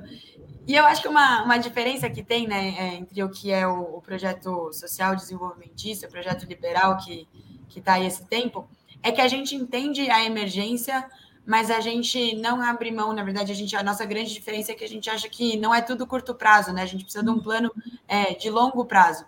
Então, a gente justamente precisa fazer esse plano emergencial no curto prazo, porque nós temos um projeto de país, né? Nós não temos um projeto para um ano. É, uhum. não, por isso que a gente não faz um programa como o Auxílio Brasil, que tem data de validade. A gente faz Sim. um projeto como o Bolsa Família, que é estrutural, é, e que, de fato, é, planeja é, um combate às desigualdades de longo prazo que a gente consiga chegar é, cada vez mais num país menos desigual, com mais oportunidade. Você fez menção, Lígia, a uma questão fundamental, que é pensar a economia ecológica, né? Que é pensar a economia na pegada né, é, ecológica. E ontem houve um comunicado, me parece muito importante, né, apesar do, do outro partido ser um partido pequeno, que andou aí namorando é, à direita, mas que agora está na federação, está entrando na federação, que é o PV. Então, ontem saiu um comunicado muito relevante, está aqui, vou botar na tela para vocês. Nós demos com destaque. Opa, opa, opa, opa, errei, errei, peraí. Deixa eu tirar, não é isso não, não é isso não. Olha lá, errei, errei, a, errei a matéria. Gente, acontece disso. Acontece disso. Está aqui. Ah, está aqui. As fundações dos dois partidos, tá? a Fundação Verde, Herbert Daniel, e a sua Fundação Perseu Abramo, da qual você participa, uh, soltaram um documento conjunto por um projeto socioecológico para o país apesar do nosso título falar em documento socioecológico, ele fala uh, em, eu diria que o mais adequado aqui seria um título, um projeto socioeconômico ecológico para o país, que se fala claramente em transição energética nesse documento assinado em conjunto pelos presidentes das duas fundações. Deixa eu ver o nome aqui: José Carlos Lima, da Fundação Herbert Daniel, e o nosso Aloysio Mercadante, da Fundação é, Perseu Abrão. Bem importante, está avançando, né, Lígia? Sim, eu acho que isso é, é fundamental, né? É, e a gente vê que hoje é, a questão é, ecológica, né, pensar no desenvolvimento sustentável, ela também é estruturante das relações externas, né? Boa parte da destruição da política externa do governo Bolsonaro é, teve vinculada a, a não política ambiental, é, né, uma política de destruição que explodiu o desmatamento, é, explodiu a emissão, explodiu a emissão de poluentes, é, e a gente vê como a tragédia climática ela é uma coisa que não é do futuro, ela é do presente, né? Olha a, as chuvas que a gente teve, as tragédias que a gente teve nesse começo de ano, a seca do ano passado, que prejudicou é, muito a produção de alimentos ali no sul. A expectativa é que esse ano é, a gente tenha um novo período de, de seca, né? Tem o fenômeno Laninha, e parece que vai ser mais, cada vez que ele vem tem sido mais forte, né? Mais agravado. É, tem, tem gente que fala que em, sei lá, em 40 anos, eu não sei exatamente, mas vai subir 10 metros o, o nível do mar, assim, em breve cidades vão deixar de, de existir. Então, é uma coisa que é, tem acontecido, mas a gente já tem sentido no presente, assim, é uma coisa que é, no, no mês de janeiro, assim, as duas principais coisas que saíram nos jornais eram o Lula e as tragédias climáticas que a gente tem vivido. E eu acho que é, é estruturante para um projeto de desenvolvimento que, que pense no, no médio e no longo prazo, que leve em conta é, essas questões, né? Que pense como isso pode ser, na verdade, um aliado do desenvolvimento, né? Eu acho que por muito tempo tinha assim, um discurso de que era é, ah, ou se desenvolve é, ou tem um cuidado é, ambiental. Isso não é verdade, assim, já tem sido provado que isso pode ser uma oportunidade, inclusive, de gerar emprego, é, de gerar renda. Como da outra vez que você veio aqui, maior sucesso na tua presença, a Lígia, um monte de gente falando, não, a Lígia tem que voltar. Lígia... Não, gente, a Lígia, assim como o Paulo Pimenta, assim como a Luiz Mercadante, é nossa, está aqui, vai estar no giro sempre, né? Ela não vai voltar, ela vai estar aqui sempre com a gente e vai nos atualizar. Nós vamos depois conversar com ela, mas voltar a falar com ela sobre um dos temas da Lígia, que é a economia feminina, a economia feminista, a economia das mulheres no país. E aí, eu vou, acho que eu vou te apresentar para uma pessoa, acho que você não conhece ela. Já te, ó, já te apresentei para o Paulo Pimenta hoje, que você conhecia à distância, conheceu aqui. Agora, acho que eu vou te apresentar, mas de repente tem uma surpresa aí, vocês já se conheciam nossa grandiosa Sara York. Oi, Sara. Oi, sextou, né, Mauro? Oi, Lígia. Babando Oi, aqui com Lígia. Prazer, Lígia. Que coisa boa estar aqui com você. Como vamos? Oi, Sara, tudo bem? Um prazer enorme estar te conhecendo. Muito bom te encontrar por aqui hoje. E aí, Sara, é o seguinte, vamos botar um desafio para a Lígia. Eu estava falando dela, é uma especialista em economia é, das mulheres, né? Ela já falou sobre isso aqui. É, vou botar para o desafio de a gente fazer uma conversa mais adiante sobre economia trans. Vamos, as mulheres trans, as travestis, vamos botar todo mundo aí no meio desse, desse bolo e ver o que, que isso, isso pode render para a gente de alguma forma, né, Lígia? Com Mas certeza, Sara.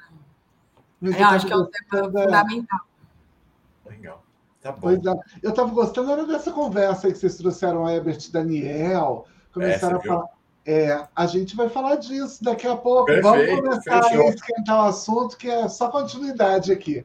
Que bacana. Aqui, deixa eu te falar, quando a Lígia entrou, esse giro, Sara, ficou com uma cara de governo Boric, porque é, é, a gente tinha paridade feminina, não era exatamente, porque lá é maioria, então agora fica com mais cara ainda né? Porque agora tem maioria feminina no governo. Jovens, né, Mauro? É. Jovens. Eu com 27, ela com É, mas é, a idade média caiu para 42 quando a, a, a Lígia entrou.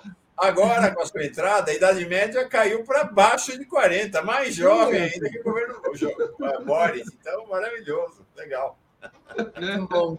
Lígia, obrigado de coração, viu? Até a próxima. Você ajudou bastante a gente a entender o que está rolando aí para pensar a economia a partir de 2023. Um Obrigada, Mauro. Sempre um prazer estar aqui e um prazer te conhecer, Sara. Um bom papo aí para vocês. Prazer, tchau, tchau. Beijo para você.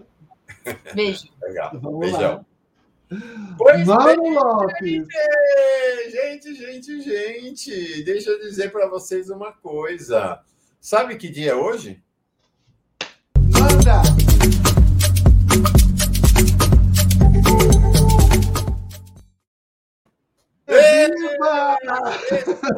Sara! Ô, Mauro, você me viu lá em Brasília, estava me sentindo. A rainha do Cerrado. A rainha do Cerrado. Eu, assim, o Mo, nossa, já estava me sentindo a própria, aquelas árvores todas lá, um mix de planta. Olha, foi muito especial. Eu não estava te ouvindo no programa, você Eu vi, eu reparei, eu reparei. E aí deixei rolar, você comandou. Foi muito lindo. Né? Foi, foi, muito lindo. É, do que, que nós estamos falando, gente? Sara, explica para o pessoal do que, que nós estamos falando aqui, porque tem gente que não viu você na outra sexta, né? Exatamente.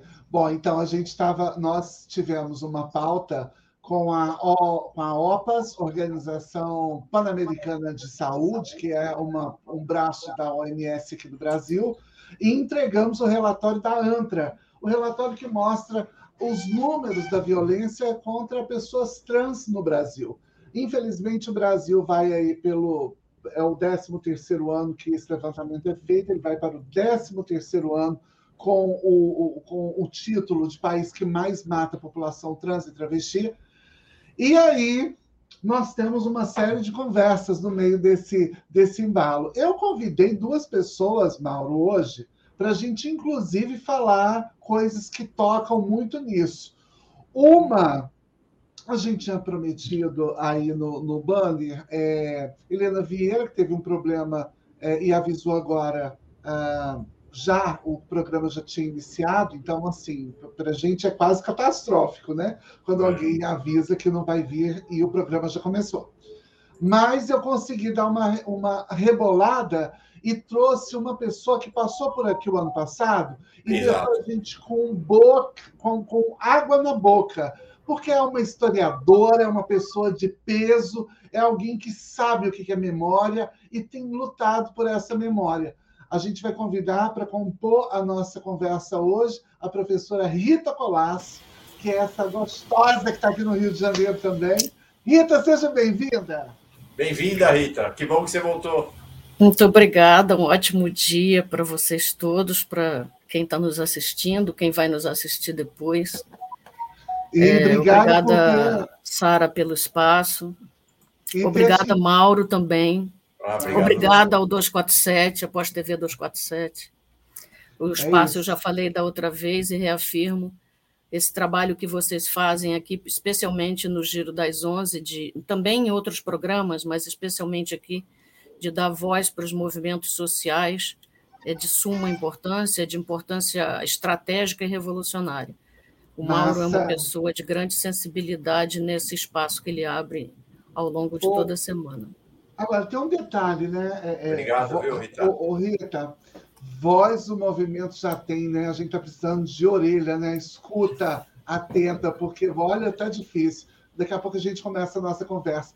O meu segundo convidado, Mauro Lopes, é nada mais, nada menos que o pró-reitor adjunto da Universidade Federal Rural do Rio de Janeiro, professor Jonas Alves, professor doutor da Faculdade de Educação dessa universidade, e ele vem aqui para a gente conversar sobre um negócio absurdo. Ontem, no, no, no trovejar dos infernos, aparece uma notícia de uma outra composição é, de, de uma associação que cuida de universidades, é, instituições de ensino superior. Vamos entender o que está acontecendo com Jonas, porque parece que essa organização ela está tá com problemas aí. Jonas, seja muito bem-vindo ao Giro das Onze. Que bom ter você aqui, que é meu amigo. Aliás, você e Rita. Tá, tá fechado o microfone, Jonas. Opa, abre aí.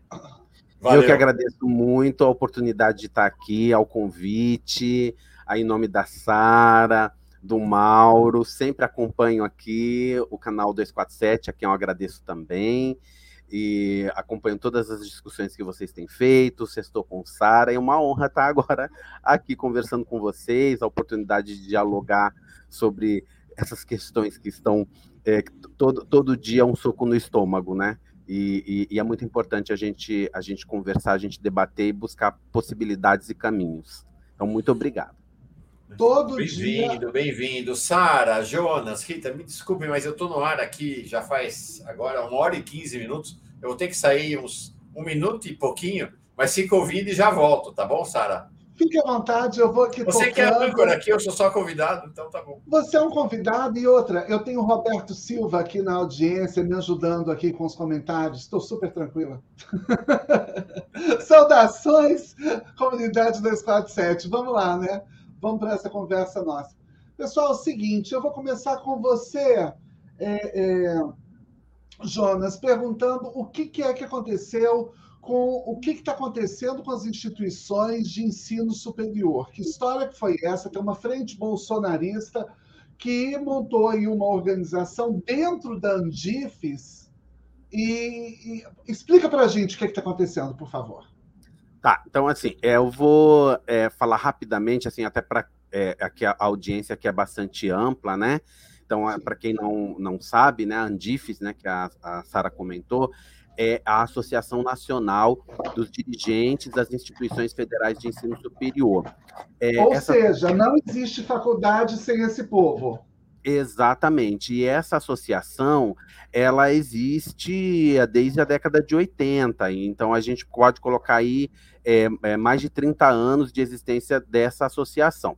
Então, nessa associação, é, é, é, estão incluídas dois centros federais né, de educação, dois, dois Cefetes, dois institutos federais de educação, os IFES, né, que a gente chama, e 69 universidades federais. Quer dizer, eram 69, eh, eram univers, 69 universidades federais, mas é, essas cinco, houve cinco dissidências aí, então de 69 vamos colocar 64. Já vou, já vou falar dessas dissidências. Então, assim, só para as pessoas entenderem que o, o papel né, da Andifes é, uhum. é, é, é, quer dizer, ele cumpre, a Andifes cumpre um papel assim bastante importante na articulação é, dos reitores né, das universidades públicas brasileiras, é, circunscrevendo um espaço de alinhamento da direção e socialização de experiências das instituições de ensino superior no Brasil, né? Uhum. Então, é, porém, né, é, é, mas o que, que aconteceu ontem, afinal de contas? Então, o que ontem aconteceu teve é o seguinte, um problema. Que desde porque assim, assim que, que o Bolsonaro, que, que o governo federal né, é, é, é, é eleito e, e, enfim, começa a governar, a desgovernar o Brasil, é, existe uma, né, as universidades elas têm autonomia, né, e elas escolhem, né, cada comunidade universitária escolhe o seu reitor. Então, pela Constituição, as universidades devem mandar para o MEC uma lista tríplice. Normalmente, essa lista tríplice é, é, composta pelo, né, o primeiro é o, o, reitor eleito, que teve a maior, a maior porcentagem de votos, o segundo uhum. e o terceiro. O que acontecia até então? O que acontecia até então é que uh, o, o, o ministro da Educação nomeava o primeiro colocado. Isso era o que, isso era, o que era feito né? Até um processo até, mais democrático, até o governo né? Dilma, que era o processo democrático que a gente que a gente espera que aconteça. Porém, com o governo Bolsonaro, isso não estava acontecendo, isso não está acontecendo. Então, em muitas universidades, em muitas mesmo, eu vou aqui, no, ah, pelo levantamento que eu fiz, nós temos pelo menos 23 universidades que não tiveram, é, que, é, que não empossaram o reitor eleito, 23 universidades.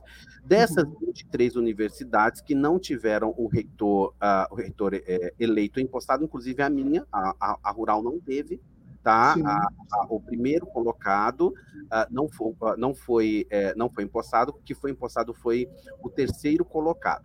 Porém, o que acontece é o seguinte: em alguns casos, em algumas universidades, esse reitor é, empossado, que não foi eleito pela comunidade universitária, se alinha à, é, à política bolsonarista.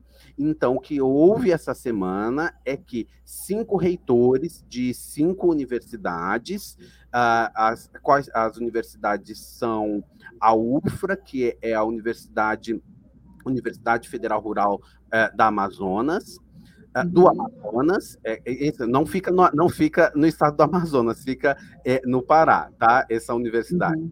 É, apesar do nome. Apesar do nome, exatamente. Universidade Federal, que é o, que é o, o reitor, é o Paulo César Fagundes Neves. A Universidade Federal do Vale do São Francisco, a Univasf. Uh, a Universidade Federal do Vale, dos Vales do Jequitinhonha e Mucuri. É, e acho que são, são essas as universidades, isso.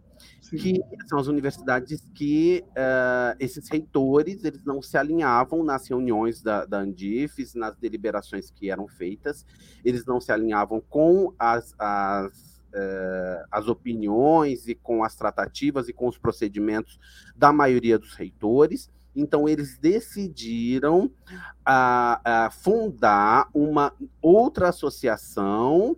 Essa associação é, é chamada AFEBRAS Associação dos Reitores das, das Universidades Federais do Brasil, que é composta por esses reitores dessas universidades que eu acabei de mencionar. Então, assim, uhum. isso é, uma, é um sintoma do, da tentativa de aparelhamento que o governo Bolsonaro quer incidir nas universidades públicas brasileiras. Então, o fato de ele não, uh, uh, de ele não nomear uh, o reitor eleito de, das universidades, isso diz muito, porque, na uhum. verdade, existe aí um senso comum de que as universidades públicas brasileiras elas são, elas são é, compostas, né, em sua grande maioria, por pessoas da esquerda. E a gente sabe que a gente sabe que não é. Porque assim, uhum. se a uhum. gente pensar a própria história da Andifes, a Andifes ela, a, a Andifes, ela nunca é, é, é, se opôs frontalmente a nenhum ministro e a nenhum, e a nenhum governo. Uma, uma oposição frontal, é, a Andifes nunca fez. Né? Mas existe aí uma, é, existe aí uma, uma, uma, ideia né, equivocada né, de que é, todas as universidades e todos os reitores é, são, uh, são pessoas, são militantes da esquerda.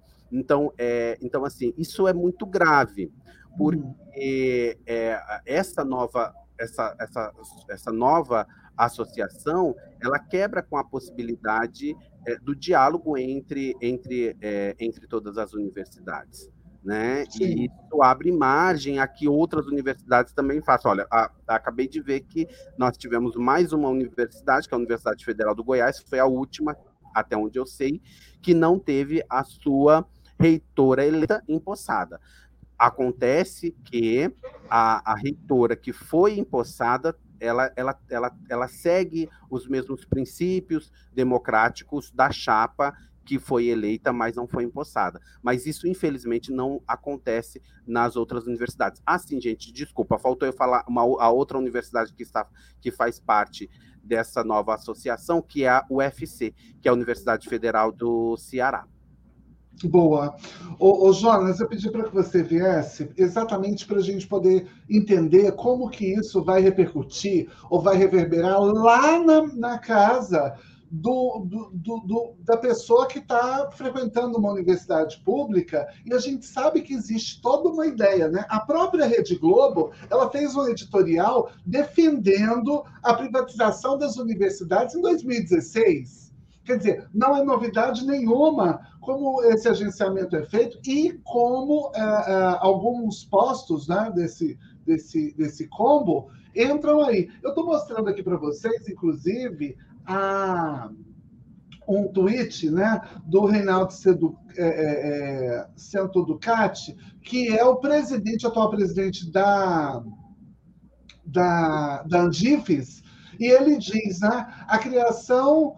A, a criação da FAKE, Associação dos Reitores das Universidades Federais do Brasil, é uma afronta à história uh, democrática da Andifes. Estamos falando de um grupo de reitores nomeados por um governo autoritário, com é, ausência de projetos, sem legitimidade, e é um ataque direto à autonomia. Esse foi o, uma postagem dele ontem às, às 19 horas, e ele segue, né? A Andifes é legítima e é, legítima representante dos dirigentes escolhidos democraticamente com as referências nos, uh, dos estudantes, servidores, docentes e técnicos administrativos. Essa associação paralela não vai prosperar.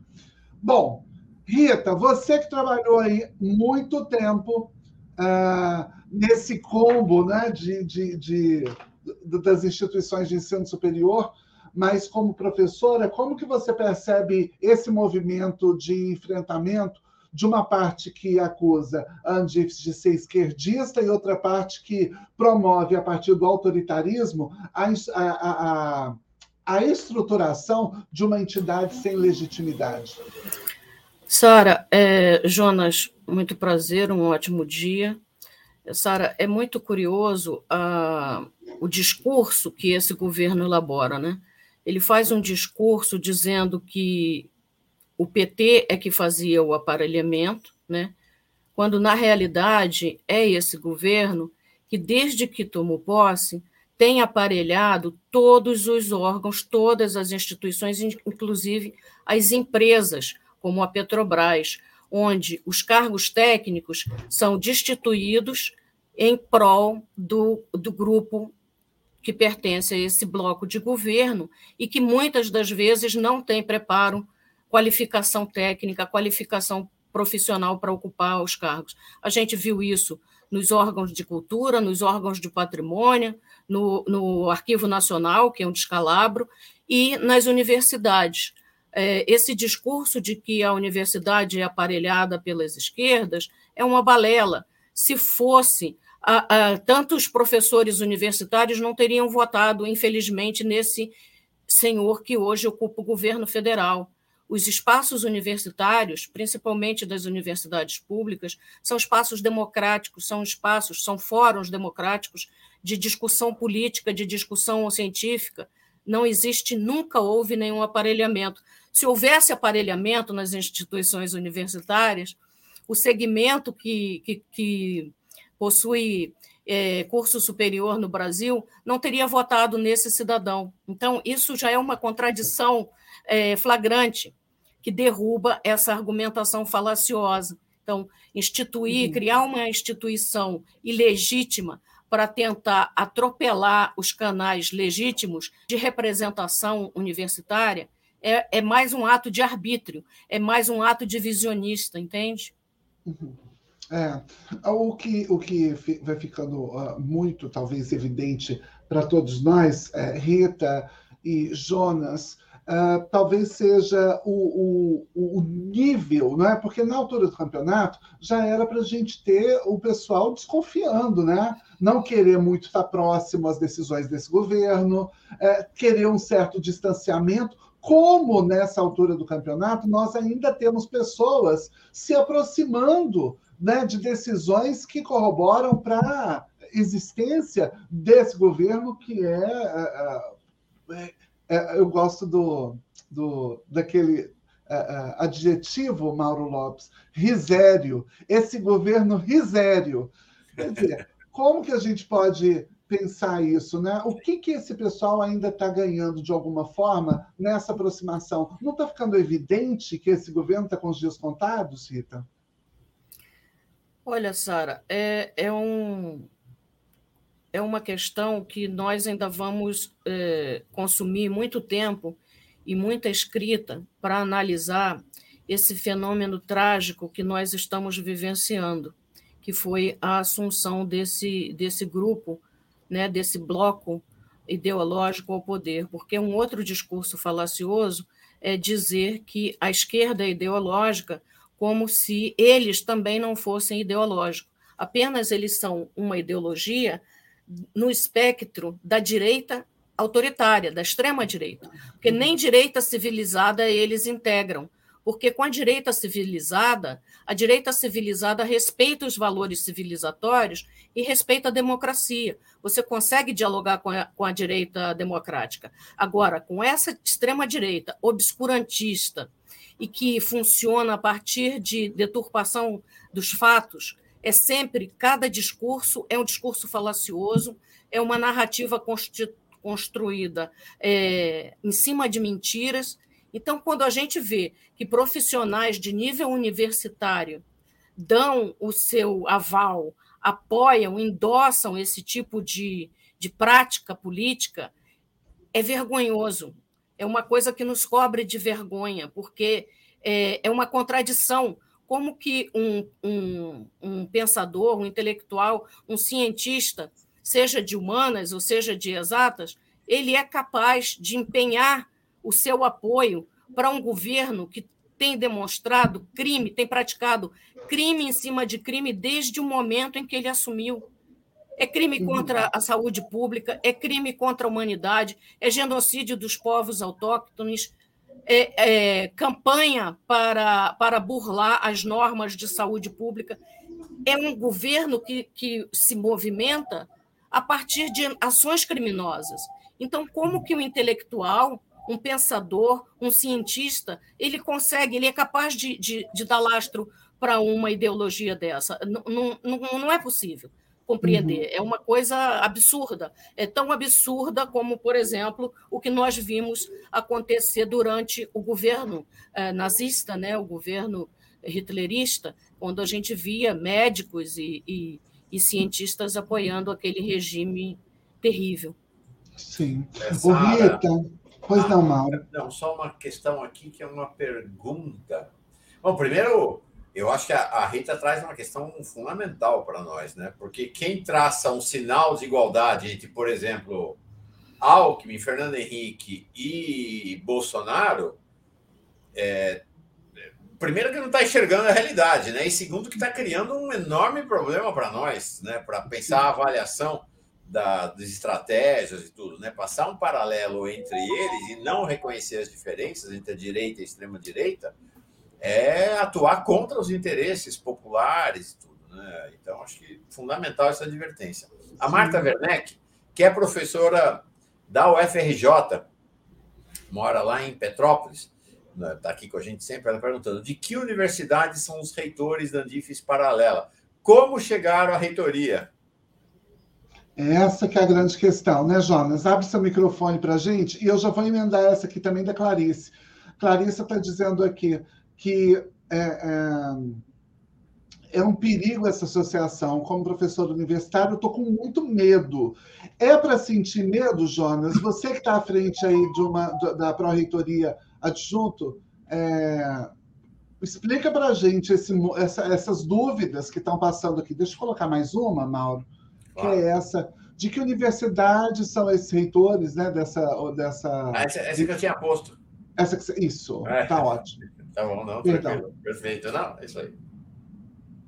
Ah, sim, então, vamos lá. É, bom, eu queria só também comentar que eu estou muito feliz, muito honrado de estar aqui dividindo também essa, essa conversa com a Rita Colasso. A Rita é, é uma, é uma referência para para nós, os estudos que trabalhamos com estudos de gênero e sexualidade, então estou muito feliz de estar aqui com vocês. Bom, a, respondendo à pergunta, então, a, é, até comentei no início, no início da fala, mas eu volto a falar, sem problemas. É a Universidade Federal Rural da Amazonas, UFRA, o reitor é o Paulo César Fagundes Neves, é, Uh, aí tem a Universidade Federal do Vale, é, do Vale é, São Francisco, é, do Vale de São Francisco, Univasf, e é, a Universidade Federal dos Vales do Jequitinhonha e Mucuri, e a Universidade Federal do Ceará. São as universidades que, é, que, que né, cujos reitores e reitoras formaram essa, essa associação paralela, né, a FEBRAS, né? Vou, uhum. vou até falar aqui novamente para quem não, não pegou. A FEBRAS é a Associação dos Reitores das Universidades Federais do Brasil, é a associação ilegítima que acabou de ser formada. Bom, é, bom, desde o início do governo Bolsonaro, eu acho que a gente tem acompanhado que as universidades elas estão sendo elas estão sendo atacadas, elas estão sendo atacadas em todos os níveis, né? É, no, no, no nível é, da, produ da produtividade, então eles, eles trazem é, é, é, nessa essa laia, essa corja bolsonarista vive trazendo é, é, pesquisas fakes, tentando apontar a ineficiência das universidades públicas brasileiras e atacando também na questão orçamentária. Para vocês terem uma ideia, muitas universidades, metade das universidades públicas, é, públicas do Brasil, universidades federais públicas do Brasil, e esse é um, um é, é, um grande problema para a gente, Sara, um grande medo para a gente nesse sentido, que é, no segundo semestre, é, se não houver mais injeção de verba nessas universidades, elas vão entrar em colapso. Já tem universidade que não está conseguindo pagar energia elétrica, gente, conta de luz, uhum. não há dinheiro. Nós estamos sendo enforcados, nós estamos, assim, a ideia é, assim, é, é matar os, a, a universidade por inanição. A cada ano, nós estamos recebendo cada vez menos, uh, menos orçamento, cada vez menos verbas. E assim, e aí a gente vai, vai tirando daqui, vai tirando aqui. Eu sou pró-reitor adjunto de assuntos estudantis. Então, é, eu lido diretamente com as bolsas do PNAES, que é o Programa Nacional de Assistência Estudantil, que está sendo atacado. Então, assim, o, o, o, o PNAES, já, eles já começaram a reduzir as verbas do PNAES. Então, o que a gente tem tentado, exatamente, esses, aí, esses são os reitores. É, esse é o grupo esse, que a gente está falando, né? Exatamente. E esse é o grupo, esse é o grupo é, é, dos reitores e reitoras da AFEBRAS. Nenhum, lembrando, tá, gente, que nenhum desses reitores foi eleito. Tá? Nenhum desses reitores ficou em primeiro lugar nas, nas eleições de suas respectivas universidades. Todos eles ficaram em terceiro lugar na eleição uh, uh, para a reitoria das suas universidades. Então, uh, nós estamos, é, é, então assim, os programas estão sendo... Ontem, inclusive, oh, Jonas... Oi, pode falar, querida. É, perdão aqui te interromper. Ontem, inclusive, uma das nossas, das nossas parceiras lá dentro da, da Andifes disse o seguinte que especialmente, né, a minha pergunta foi exatamente essa. Eu falei, como que, como que isso né, vai chegando nessa condição? Ninguém percebeu, ninguém viu? E ela disse o seguinte: especialmente a partir de 2020, nas reuniões remotas, esse grupo de reitores e reitoras já começaram a discordar de todas as pautas que eram, uh, uh, que eram postas ali na Andifes e que, de alguma forma, fizesse crítica ao governo federal. Nas reuniões, eles costumavam se manifestar criticamente que a nossa associação era esquerdista, ou seja, a Andifes era esquerdista, partidária e se concentrava em atacar o governo, quando na realidade nossas pautas giravam em torno de tudo que as universidades vinham sofrendo de ataques, cortes de recursos e todas as demais ações governamentais contra a educação. Em 2021, com mais nomeações de apoiadores do governo, os embates foram se intensificando nas reuniões, mas sempre de forma muito coerente, comprometida e combativa por parte da presidência da Andifes e todas as demais instituições, até que esse grupo decidiu se, des, uh, uh, se, se uh, desfilar da Andifes, né? Em suma, o processo foi esse. E aí a pessoa ainda diz, né, a, essa professora com, qual, com a qual eu tive conversando ontem, ela diz que creio que essa reunião da comissão que mencionei amanhã à tarde trará questões de política de ações afirmativas e esse contexto das, para as demais universidades que criaram né, essa outra associação. Ou seja, na tarde de hoje vai ter uma reunião, né, e, e essa reunião vai tratar exatamente dessa criação dessa outra frente. É, Rita, Jonas, a gente pode. Podemos seguir com esse assunto ou acho que ainda tem alguma coisa que vocês queiram pincelar? Porque eu tenho mais perguntas aqui para vocês. Bora então para frente. Eu quero saber agora o seguinte. Ah, o professor Paulo Vinícius está aqui, ó. Chegou aqui. O Mauro me deixa do lado dessa, dessa fotografia. Oh, meu Deus, quer acabar com a minha carreira. Mal comecei a carreira de educadora de ensino superior, o Mauro já está querendo destruir, botando eu do lado desse pessoal. Olha aqui, Paulo Vinícius. É. Professor Paulo Vinícius, que já esteve aqui conosco, inclusive, está assistindo aí o Giro das Onze, ele diz: chegaram por estratégias espúrias, perderam eleições, mas conseguiram ter nomes nas listas, nas listas tríplices e MEC nomeou as, as alinhadas com a extrema-direita, o que é uma tristeza para todos nós. Né? É, a gente não vai deixar esse assunto, esse assunto é, é sumir do foco, né, Mauro? Porque não é uma ação é uma ação extremamente pesada contra, os univers, contra a universidade pública brasileira e todos nós aqui defendemos essa universidade essa universidade. Vou repetir.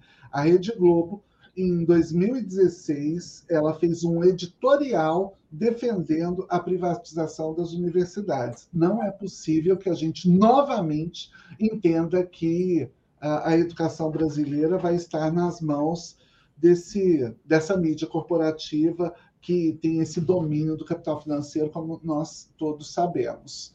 Falando em domínio, quero falar de memória, Mauro. Eu convidei Rita para vir aqui.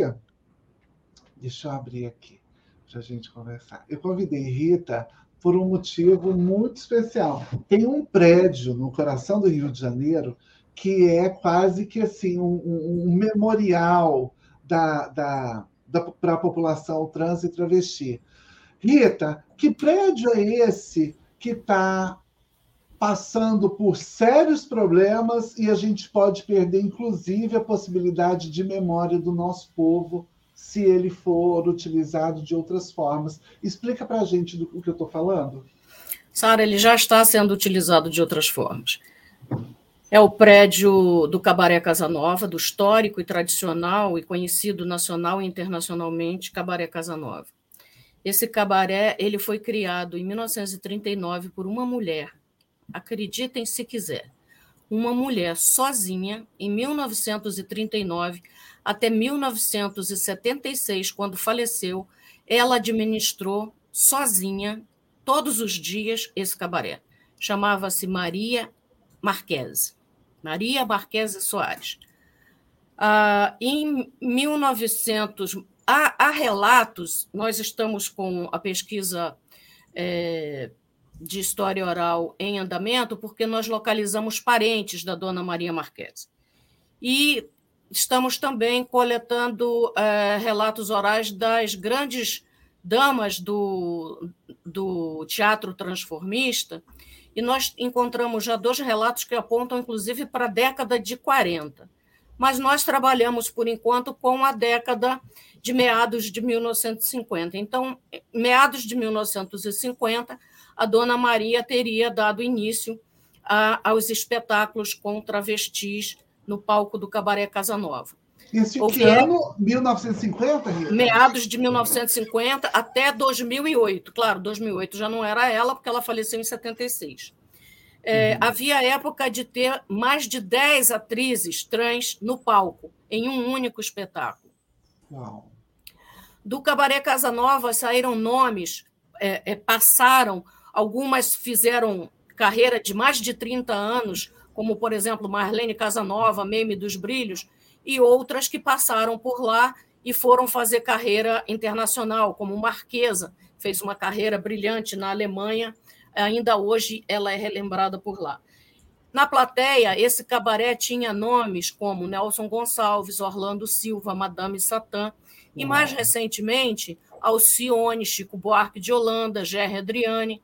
Então, ali, a Dona Maria ah, passou a, a, atuar, né, abrir o, o campo de diversão com esse tipo de espetáculo. E era é, bastante frequentado, né? É, era, como se diz hoje em dia, um point da boemia carioca. Carioca. É, em 2014, na, na, primeira gestão da Sedes Rio, né, do, do, com o prefeito Paes e o Carlos Tufson como coordenador, o Carlos Tufson tinha planos de criar um centro de referência LGBT. E aí solicitou ao departamento, que eu não sei qual, de patrimônio da prefeitura, um imóvel para instalar esse centro de referência. Esse departamento ofereceu a ele dois imóveis. E ele me comunicou, comentou comigo, pelo mesmo canal que nós sempre a, a, trabalhamos, que eu sempre prestei a, ajuda, colaboração espontânea, é, como é espontânea, não, como é graciosa, para ele na, na sede. Ah, essa foto é antiga. Essa ele, é antiga. Ele, ele me falou que um dos prédios era na Lapa e que ele estava mais inclinado por esse prédio da Lapa. Eu perguntei qual era. Aí ele me falou que era o Cabaré Casa Nova. Eu falei, pois você não poderia escolher prédio melhor porque é o nosso maior patrimônio. E falei da história do prédio. Ele me pediu um parecer histórico para ajudar a embasar o, o processo que estava solicitando a retomada, porque na época tinha uma empresa que estava explorando irregularmente o Cabaré Casanova. Uhum. O processo demorou, acho que a retomada só se efetivou em 2015. A prefeitura não tinha dinheiro, não teve dinheiro para fazer o, o, projeto do centro de referência. O imóvel estava retomado, fechado, e aconteceu o que acontece sempre que imóveis ficam abandonados. Foi invadido, instalaram na sua parte térrea um depósito de bebidas. Eu, como morava ali perto, passeava com os cães ali na Praça dos Arcos. Cansei de fotografar e denunciar. Carlos Tufson eh, me informava que repassava os órgãos eh, devidos né, à Ordem Urbana, Guarda Municipal. Uhum. Curioso que tinha na época um container da Guarda Municipal Logo ali, uhum. debaixo dos arcos, perto daquela escola Padre, esqueci o nome, uma escola de, de meninos que tem ali ao pé do, dos arcos. Tem, tinha aquele container da Guarda Municipal, a Guarda Municipal passava por ali toda hora e nunca incomodou esse comércio irregular que existia ali. Em torno de quatro, cinco horas da tarde, eles abriam meia porta, e você via o, as caixas de isopor e os freezers, né? Eles vendiam água mineral e, e bebida, né? Para a boemia que, que circula ali na Lapa. Uhum. Depois eu me mudei. É, a, última, a última denúncia que eu fiz foi, acho que em maio de 2016. Em maio de 2016, no, no dia 31, eu me mudei. Não acompanhei mais a questão. Depois veio o governo do bispo Crivella, que destruiu o Rio de Janeiro uhum. e, e, perseguiu né, as manifestações da cultura afro-brasileira e LGBT. E aí, agora, esse ano passado, com a mudança de governo, eu fiz contato de novo com Carlos Tufson para saber se ele tinha notícia como estava o prédio. E aí eu soube que ele tinha sido convidado outra vez para ocupar a sede. Então, eu Sim. passei de, de fevereiro do ano passado até dezembro, tentando convencer o Carlos Tufson a visitar o imóvel. Tentando a... convencer, Rita. Tentando Precisa convencer. disso? Precisa. Tentando convencer a ir lá visitar. Por quê? Porque ele tinha me dito que da visita que ele fez em 2014, o prédio estava em péssimas condições, inclusive o teto ameaçava ruir, precisava de escoramento, isso demandava muito dinheiro. Ele tinha ido lá, fez a visita com arquitetos do escritório do falecido esposo dele. E aí eu falei para ele: bom, se em 2014 estava nessa situação, agora o risco de ruir é muito maior.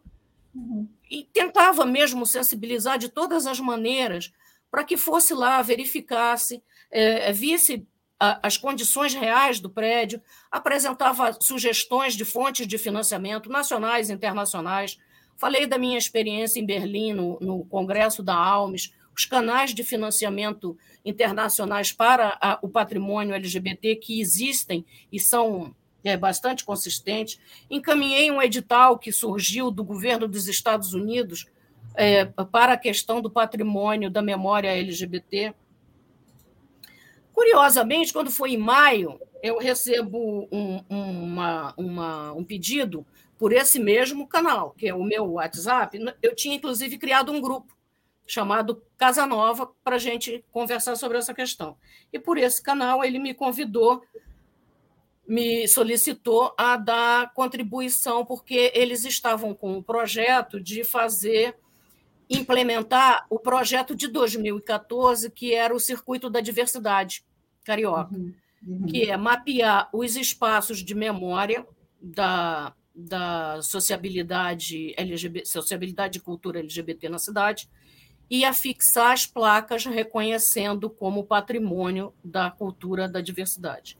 Isso foi iniciado pelo Instituto Pereira Passos em 2014, me solicitaram colaboração, eu prestei todas as informações de que eu dispunha, e agora estavam querendo implementar.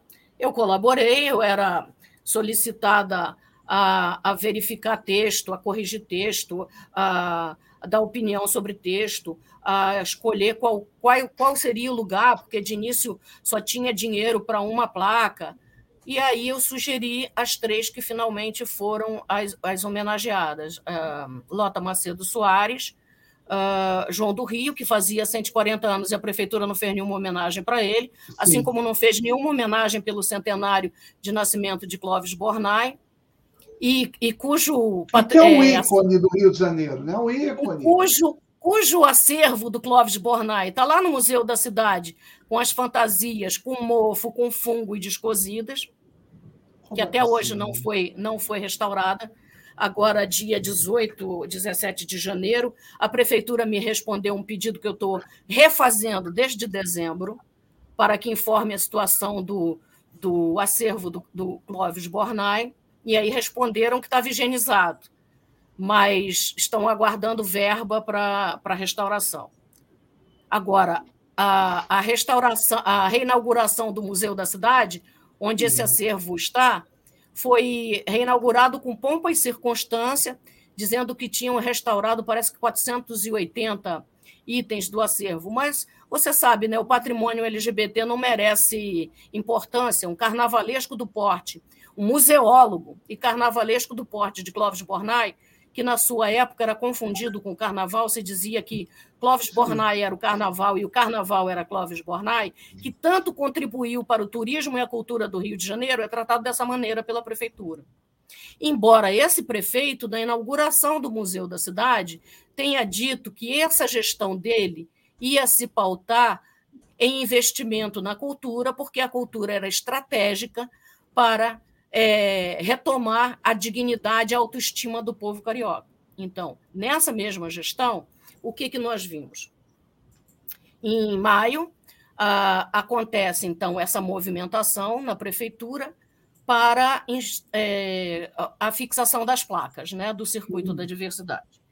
Então, foram afixadas a placa da, em homenagem a Lota Macedo Soares, como eu falei, lá no Aterro do Flamengo, é, em homenagem a João do Rio, no Largo da Carioca. Por que Largo da Carioca? Porque foi o prédio onde ele eh, fundou o jornal dele e a gente não sabe exatamente onde foi, porque o Largo da Carioca foi todo modificado com o metrô. Então, Sim. foi afixado no muro de contenção do, do mosteiro.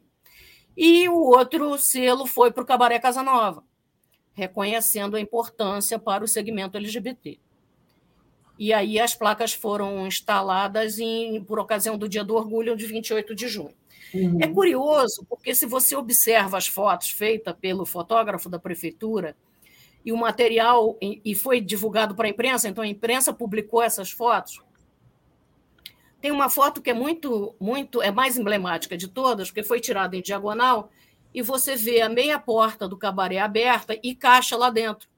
Ou seja, eles afixaram a placa reconhecendo que é o patrimônio cultural que por mais de 40 de quatro décadas serviu como espaço de acolhimento, sociabilidade, identidade, geração de renda, emprego, construção de carreiras artísticas. Eles reconheceram tudo isso. Sim. Mas ignoraram que ali embaixo existia um depósito de bebidas clandestino. Uau. E a parede que você observa do prédio, o estado de deterioração da fachada, assim mesmo eles colocaram placa. Uhum. Isso em junho, 28 de junho. E eu sigo tentando convencer, sensibilizar gente o gestor... essa foto, ô, ô, Rita? Oi? Nós temos essa foto, essa imagem? Eu acho que eu tinha essa imagem. Queria mostrar ela aqui.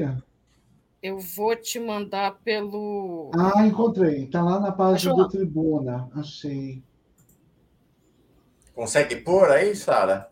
Ah, é claro que a gente consegue, Mauro, porque a Super gente... Sara. Eu já estou naquela. A naquela... Sara a Sara movimenta esses botões aí como ninguém. Pois é, meu. Então, gente, é... a primeira âncora trans da história das mídias brasileiras. A mulher é uma arraso. super maravilhosa, internacional super, ela. Super. Então, vamos lá. Continuando a história, mas é uma questão, é. sabe, Rita, para essa história que você está falando, é assim: esse é um país que não tem memória, né? Na qual as não. elites, né? Mas o problema. Mas no caso problema... da memória trans, da memória LGBTQI, aí é de lenda, é para apagar tudo mesmo. É impressionante, né?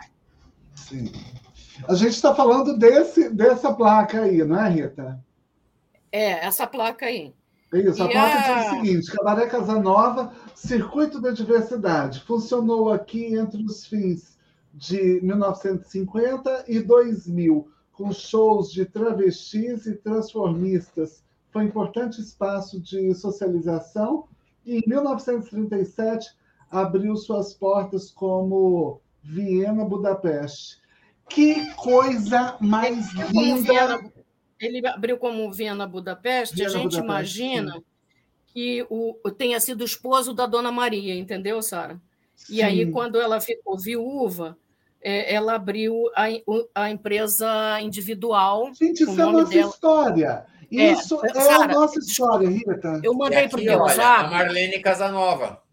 Eu mandei, exatamente. Eu. Ela acabou adotando o nome do cabaré. Do cabaré. tão representativa que ela era a simbiosidade dela para o cabaré e do cabaré para ela, ela acabou adotando o, o, o, sobrenome artístico com o nome do cabaré. Sara, eu mandei para o teu zap a foto que eu te falei, que eu falei aqui para vocês em diagonal, que mostra ah, o depósito eh, e a placa, Sim. a placa bem close. É, aqui. Meu Deus. Você quer me mandar isso pelo WhatsApp? Mandei, tá, tá no zap. Tá no zap. inclusive, eu vou até colocar esse superchat que chegou aqui para gente, para a gente é, comentar, que eu quero ouvir um pouco o Jonas também nesse sentido. Sara, nos três governos petistas, os LGBTQIAP+, é, perderam muito com a aproximação com os evangélicos. É, LGBTQIAP+, não podem perder de foco com Lula, uh, não podem uh, perder de novo com Lula se aproximando dos evangélicos. Jonas, alguém me esclarece, por favor, o que é esse P aí que entrou, que eu nunca tinha visto e não sei o que significa. É, a gente está falando aqui de uma sigla mais ampla, né, Mauro, que uhum. é, é, exatamente o LGBTQIA, que aí a gente já tem né, de lésbicas, gays, bissexuais, transexuais, travestis, o, o queer, né, os intersexo, o A de assexuais e o P de pansexuais, né, que, que também é da parte da orientação sexual. Mas, Jonas, você que está discutindo diariamente com, com gênero sexualidade e agora fez uma. está com, com, as conversas aí da, na, na, extensão também com a, religiosidade, com a religiosidade, o que, que, a gente pode dizer? Enquanto isso, eu vou pegando a foto aqui de Rita. Sim. É, é, bom, o Lula, gente, é um grande articulador, né? Então, é, se, se a gente for pensar que, que nas duas gestões do Lula, a comunidade LGBT, é, LGBTQIA+, é, teve uh, grandes avanços, né? Então, a gente vai pensar que foi na, na, na gestão Lula que nós tivemos o programa, por exemplo, o programa Brasil, Brasil Sem Homofobia, né? Então, essas discussões, elas foram, elas foram colocadas também no programa Nacional de Direitos Humanos. Então, é, é, é, essa aproximação do governo Lula com a comunidade evangélica não impediu que, é, que as pautas LGBTs e as pautas e as pautas pró-mulheres tivessem avanço, avanço no, no, Congresso, tivessem projetos aprovados e tivessem é, é, ações pró-comunidade nós tivemos algumas perdas, nós tivemos algumas, algumas, alguns retrocessos já no governo, no governo Dilma. No governo Dilma a gente teve algumas, alguns problemas em relação à, à, à bancada evangélica. Acho que vocês se lembram da situação que aconteceu, do, do episódio do kit Brasil sem homofobia, que o Bolsonaro uh, uh, nomeou pejorativamente de kit gay. Né? Então, o kit uhum. gay foi, uma, foi um episódio acho que bastante representativo desse embate com a comunidade com a comunidade evangélica. Por quê? Quer dizer, primeiro, é importante só uma, um parêntese rápido para falar sobre o, o, kit Brasil sem homofobia, quer dizer, esse kit, ele é, é na época quem era o, o, ministro da Educação era o Fernando Haddad. É, esse, esse kit, na verdade, era um, um conjunto de material que seria enviado para escolas do ensino médio, para professores e professoras do ensino médio de escolas que quisessem esse material. E esse material era justamente para ajudar esse professor pra, na formação dele em relação a políticas e a práticas antissexistas e anti-LGBTI-fóbicas. Bom, Bolsonaro veio ali nesse, né, é, é, é, encontrou nessa, nesse episódio uma oportunidade para ele se, é, é para ele ter visibilidade. Então ele falou, né, é, a, a, a, todos os pulmões que aquele, aquele material seria enviado para crianças. Isso. E aquele material é, iria ser enviado para escolas de educação infantil na tentativa de tornar crianças homossexuais. Assim, uma grande falácia, né? Uma, uma das maiores fake news do governo, né? Do governo, Sim. quer dizer, na época ele era deputado. E aí o que acontece, o que acontece é que a, a, a bancada evangélica, que é, na época era a base do governo Dilma Rousseff, uhum. pressiona a, a, Dilma, né, a, a abandonar esse, esse projeto do kit Brasil sem homofobia. E ela se sentiu pressionada, o governo se sentiu pressionado, porque caso ela não fizesse, a bancada iria sair uh, da base uh, da, da, da, base governamental. Então ela volta atrás, a Dilma volta atrás e cancela esse kit. Uhum. É, então, algumas tivemos alguns pequenos retrocessos no, no, governo Dilma em relação ao que nós havíamos conseguido no governo Lula.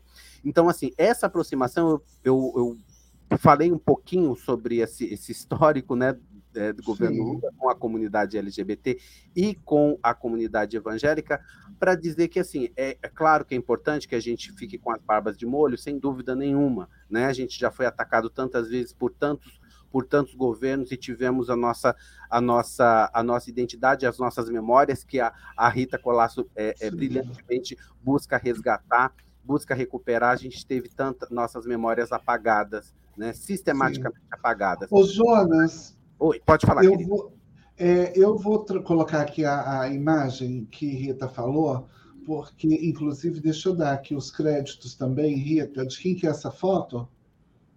Marcos de Paula é Marcos um fotógrafo, autor dessas imagens que foram é, divulgadas no release. Sara, a gente está caminhando coisa... para o final. Então, assim, Deixa eu só chamar a atenção um outro detalhe nessa foto. Observe Sim. esse travessão acima do selo. Sim. É a placa com o nome do cabaré que desapareceu. Aquela outra foto que você mostrou, Sim. a placa do cabaré está bem emblemática, em primeiro plano. Sim. Essa daí já havia desaparecido, sumiram com a placa histórica do cabaré. E essa daí, a gente observando no meio da, do selo, a porta entreaberta, você vê as caixas lá dentro. Ou seja, transformaram uma coisa que era para ser uma memória nossa num, num, em mais um produto que está à venda. Não, deixa venda barato. Só, né? só concluir, é, para terminar a informação, Sara. Você me permite? Claro, a gente aí, tá... aí a placa histórica Sim. do cabaré. Essa sumiu. Meu Deus. Essa era a identidade do cabaré. Todo mundo que passava ali, para se localizar onde era o cabaré, tinha essa placa.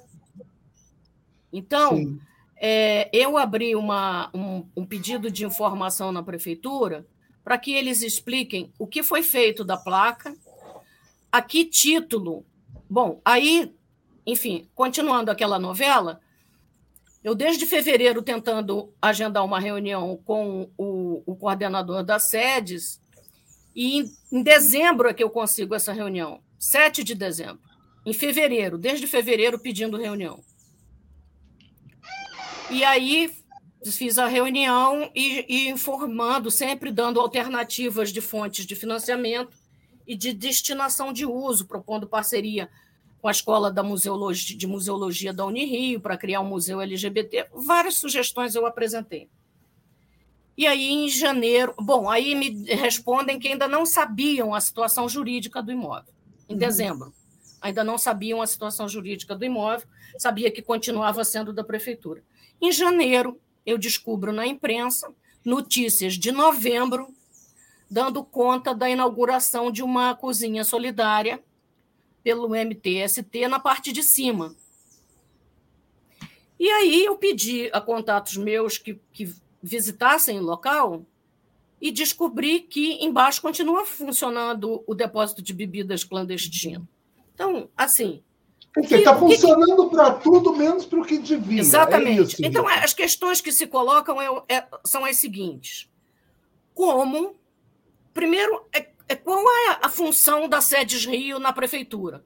Porque você está negociando, discutindo uma questão de suma importância da, do nosso patrimônio, e é preciso é, destacar, Sara, e, e, todos os nossos é, ouvintes e telespectadores, que direito ao patrimônio, direito à história, direito à memória é direito fundamental, Sim. como comer, morar, se divertir, ter família, ter dignidade, é tão importante quanto. Não existe hierarquia de direitos fundamentais. Todos são universais e ocupam o mesmo nível de importância. Então, não se pode dizer que eu vou atender esse direito e vou jogar esse direito fora.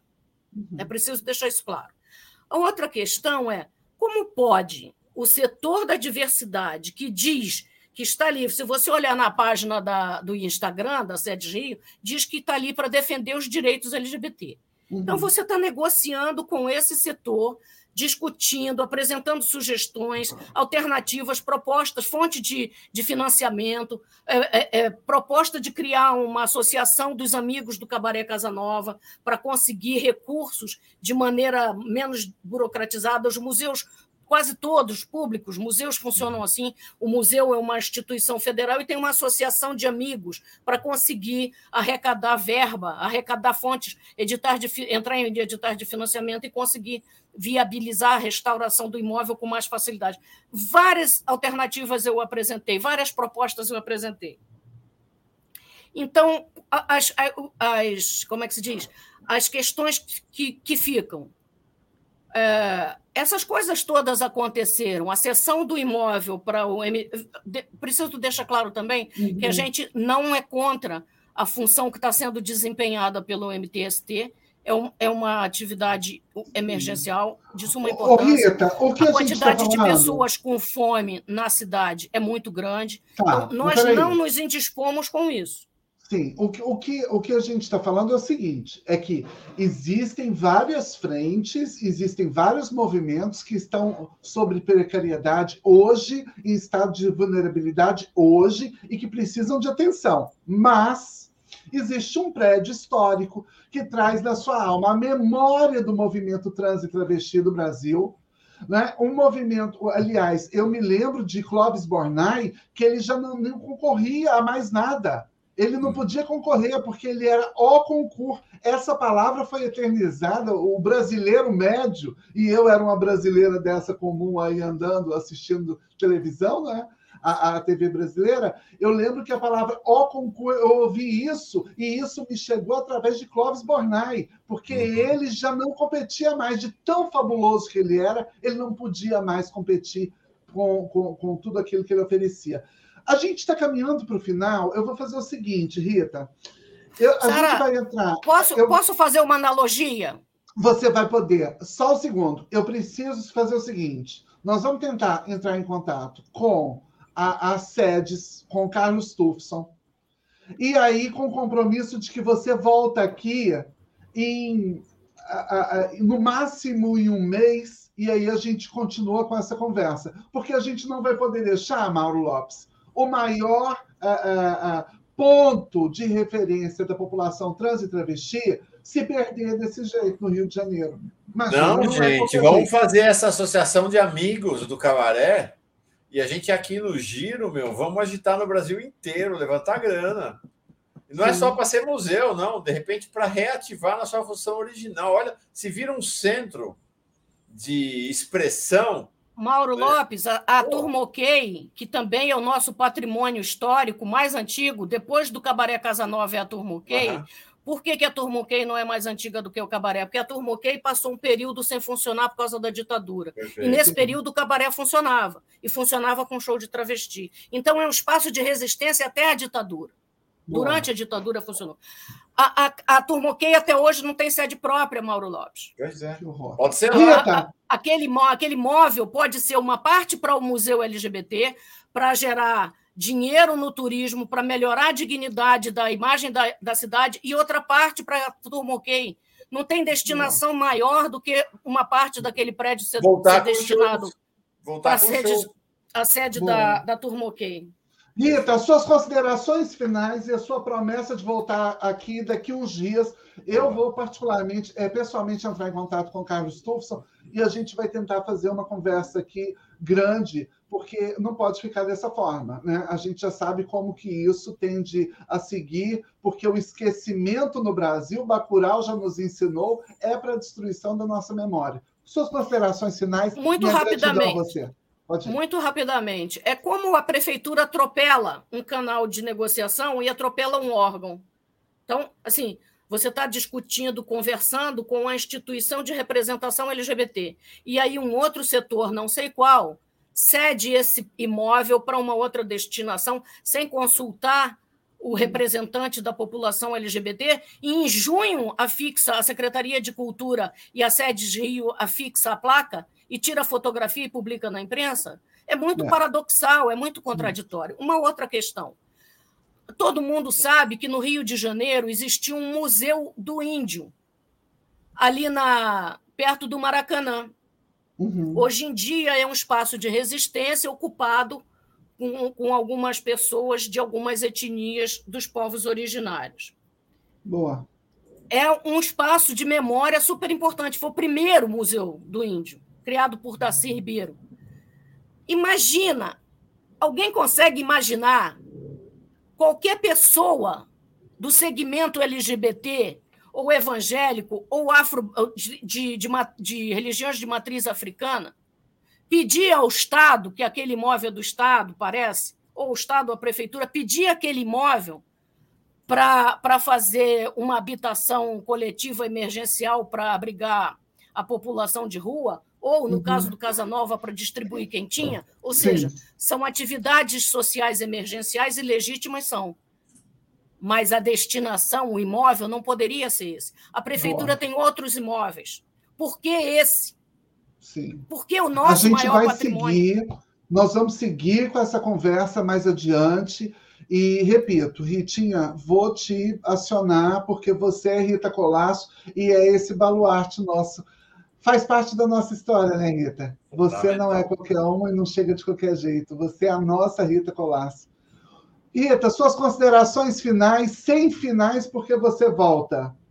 Manda um beijo É isso, Sara. É muito triste você viver num país onde tudo é desrespeitado. Tudo, tudo, tudo. É tristeza. É, é um cidadão negro não poder morar com, com, com, tranquilidade porque um vizinho maluco pode cismar de que ele é ladrão e só porque suspeitou que ele é ladrão dá um tiro nele e o delegado autuar isso como homicídio culposo. Isso não é homicídio culposo, isso é homicídio doloso. Quando eu pego uma arma e miro em direção a alguém, eu assumi o ônus, o risco, o desejo de matar. Então, Sim. nós temos descalabro, foi, foi, foi falado aqui logo no início, nós temos um país de golpe, não é golpe no estômago só, não, é golpe na cara. A gente, a gente é barbarizado da hora que a gente acorda, da hora que dorme todas as esferas, as três instâncias da, da, da federação, o Estado, o município e a União, e os três poderes da República. Então, Sara, eu acho ótimo que você convide o Carlos Tufson, convide, se possível, o vereador Raimon, que foi quem encaminhou o pedido de, de reconhecimento da Turmuquei como patrimônio imaterial da, da cidade do Rio de Janeiro, porque nós estamos agora ampliando a nossa luta. Enquanto nós passamos o ano de 2001 negociando, agora nós vamos, através de todos os canais, discutir e lutar pela, pela preservação, restauração, patrimonialização e devolução do Casa Nova. Boa, obrigada. Oh, a Eugênia está falando aqui, acho que ela resumiu nossa conversa, ela está dizendo assim, ó, é cansativo.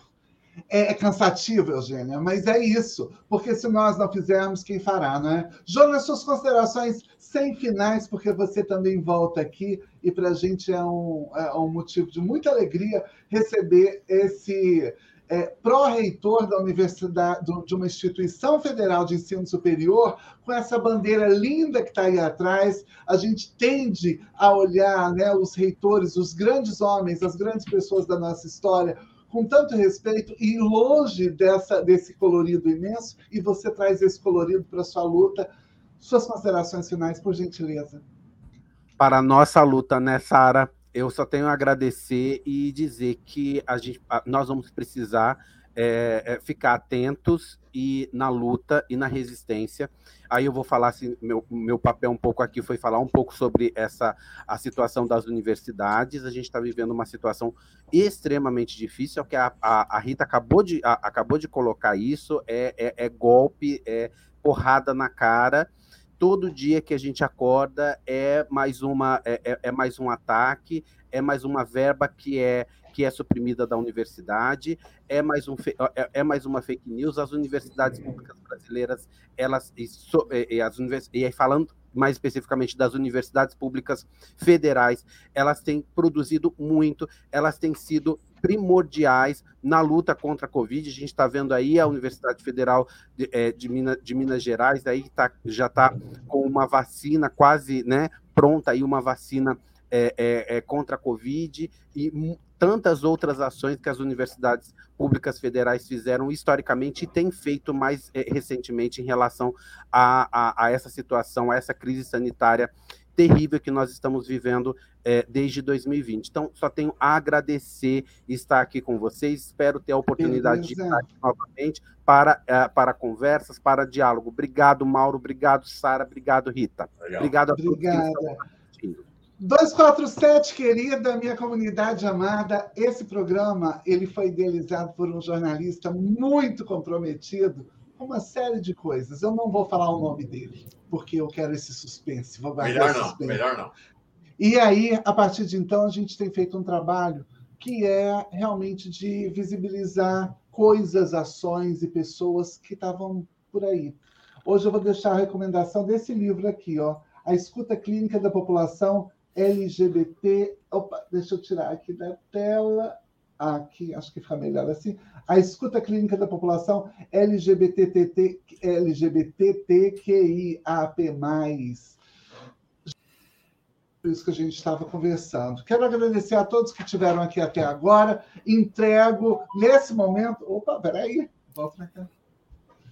Ajusta a câmera. Ela não ajusta? Bate palma, bate palma. É. Bom, eu quero agradecer muito, Mauro Lopes, por mais esse, esse encontro maravilhoso que nós temos toda sexta-feira. Gratidão a cada um que ficou com a gente aqui até agora. Mauro, a você, meu beijo, meu querido amigo. Essa Sara é uma figura, né? Ela ainda vai lá, põe a mão na câmera e a gente vê ela balançando assim. Delícia. É, ó, foi uma semana duríssima, duríssima é porque né, a morte do Moise, a morte de, do. Acho que é. Esse que foi morto por um, por um policial militar lá no condomínio, porque estava mexendo na mochila quando chegava em casa. É Durval, Durval. O Durval, Durval, isso mesmo, né? É, Há uma guerra nesse país em curso, e essa guerra é a guerra cultural, é a guerra educacional, é a guerra comunicacional, mas é uma guerra que mata fisicamente pessoas. Né? E escolhe as suas maiores vítimas. São as pessoas pretas e as pessoas LGBTQIA, especialmente as trans. Então, foi uma semana bem dura para nós. Mas a gente não deixa de ser alegre, mesmo no meio da guerra né? E não deixa de ter equilíbrio, não deixa de buscar a nossa serenidade. Então, essa semana também teve bons motivos para a gente se alegrar. Um deles foi ver a nossa Sara aqui em cima, que é Star, maior estrela, brilhando, só deu ela. Teve um távola de fim de tarde aqui na TV 247 na quarta-feira, e que a nossa estrela estava lá. E foi uma maravilha, uma delícia a conversa, eh, mediada pela Regina Zapíssima, né? grande Regina Zappa aqui da Pós TV 247. Então, quero te agradecer demais pela tua presença na minha vida, Sara. Somos um amor um do outro, isso é muito bom, isso me alegra Fiquei demais. bem feliz, Mauro, com aquele, com aquele, com aquele, é, encontro, aquele convite. Né? É. Ah, imagina, eu estava ali com. Não dou conta, eu vejo aqueles dois chargistas maravilhosos e eu lá no meio. Ah, não estava dando conta de qualquer jeito. Vamos terminar com essa imagem? Vamos, vamos. Quero agradecer demais a Rita, é um prazer, é um reprazer te ver. Rita, vamos voltar. E Jonas, adorei você, gostei muito, realmente. Acho que essa tua presença, raramente eu vi uma afirmação tão qualificada, didática, simples e ao mesmo tempo muito atrativa sobre a crise da universidade brasileira. Vale a pena, vale a pena a gente estar junto. Bom fim de semana para todo mundo, né? Vamos terminar com essa imagem aí, Sara. É isso aí, tá? Beijo de vó!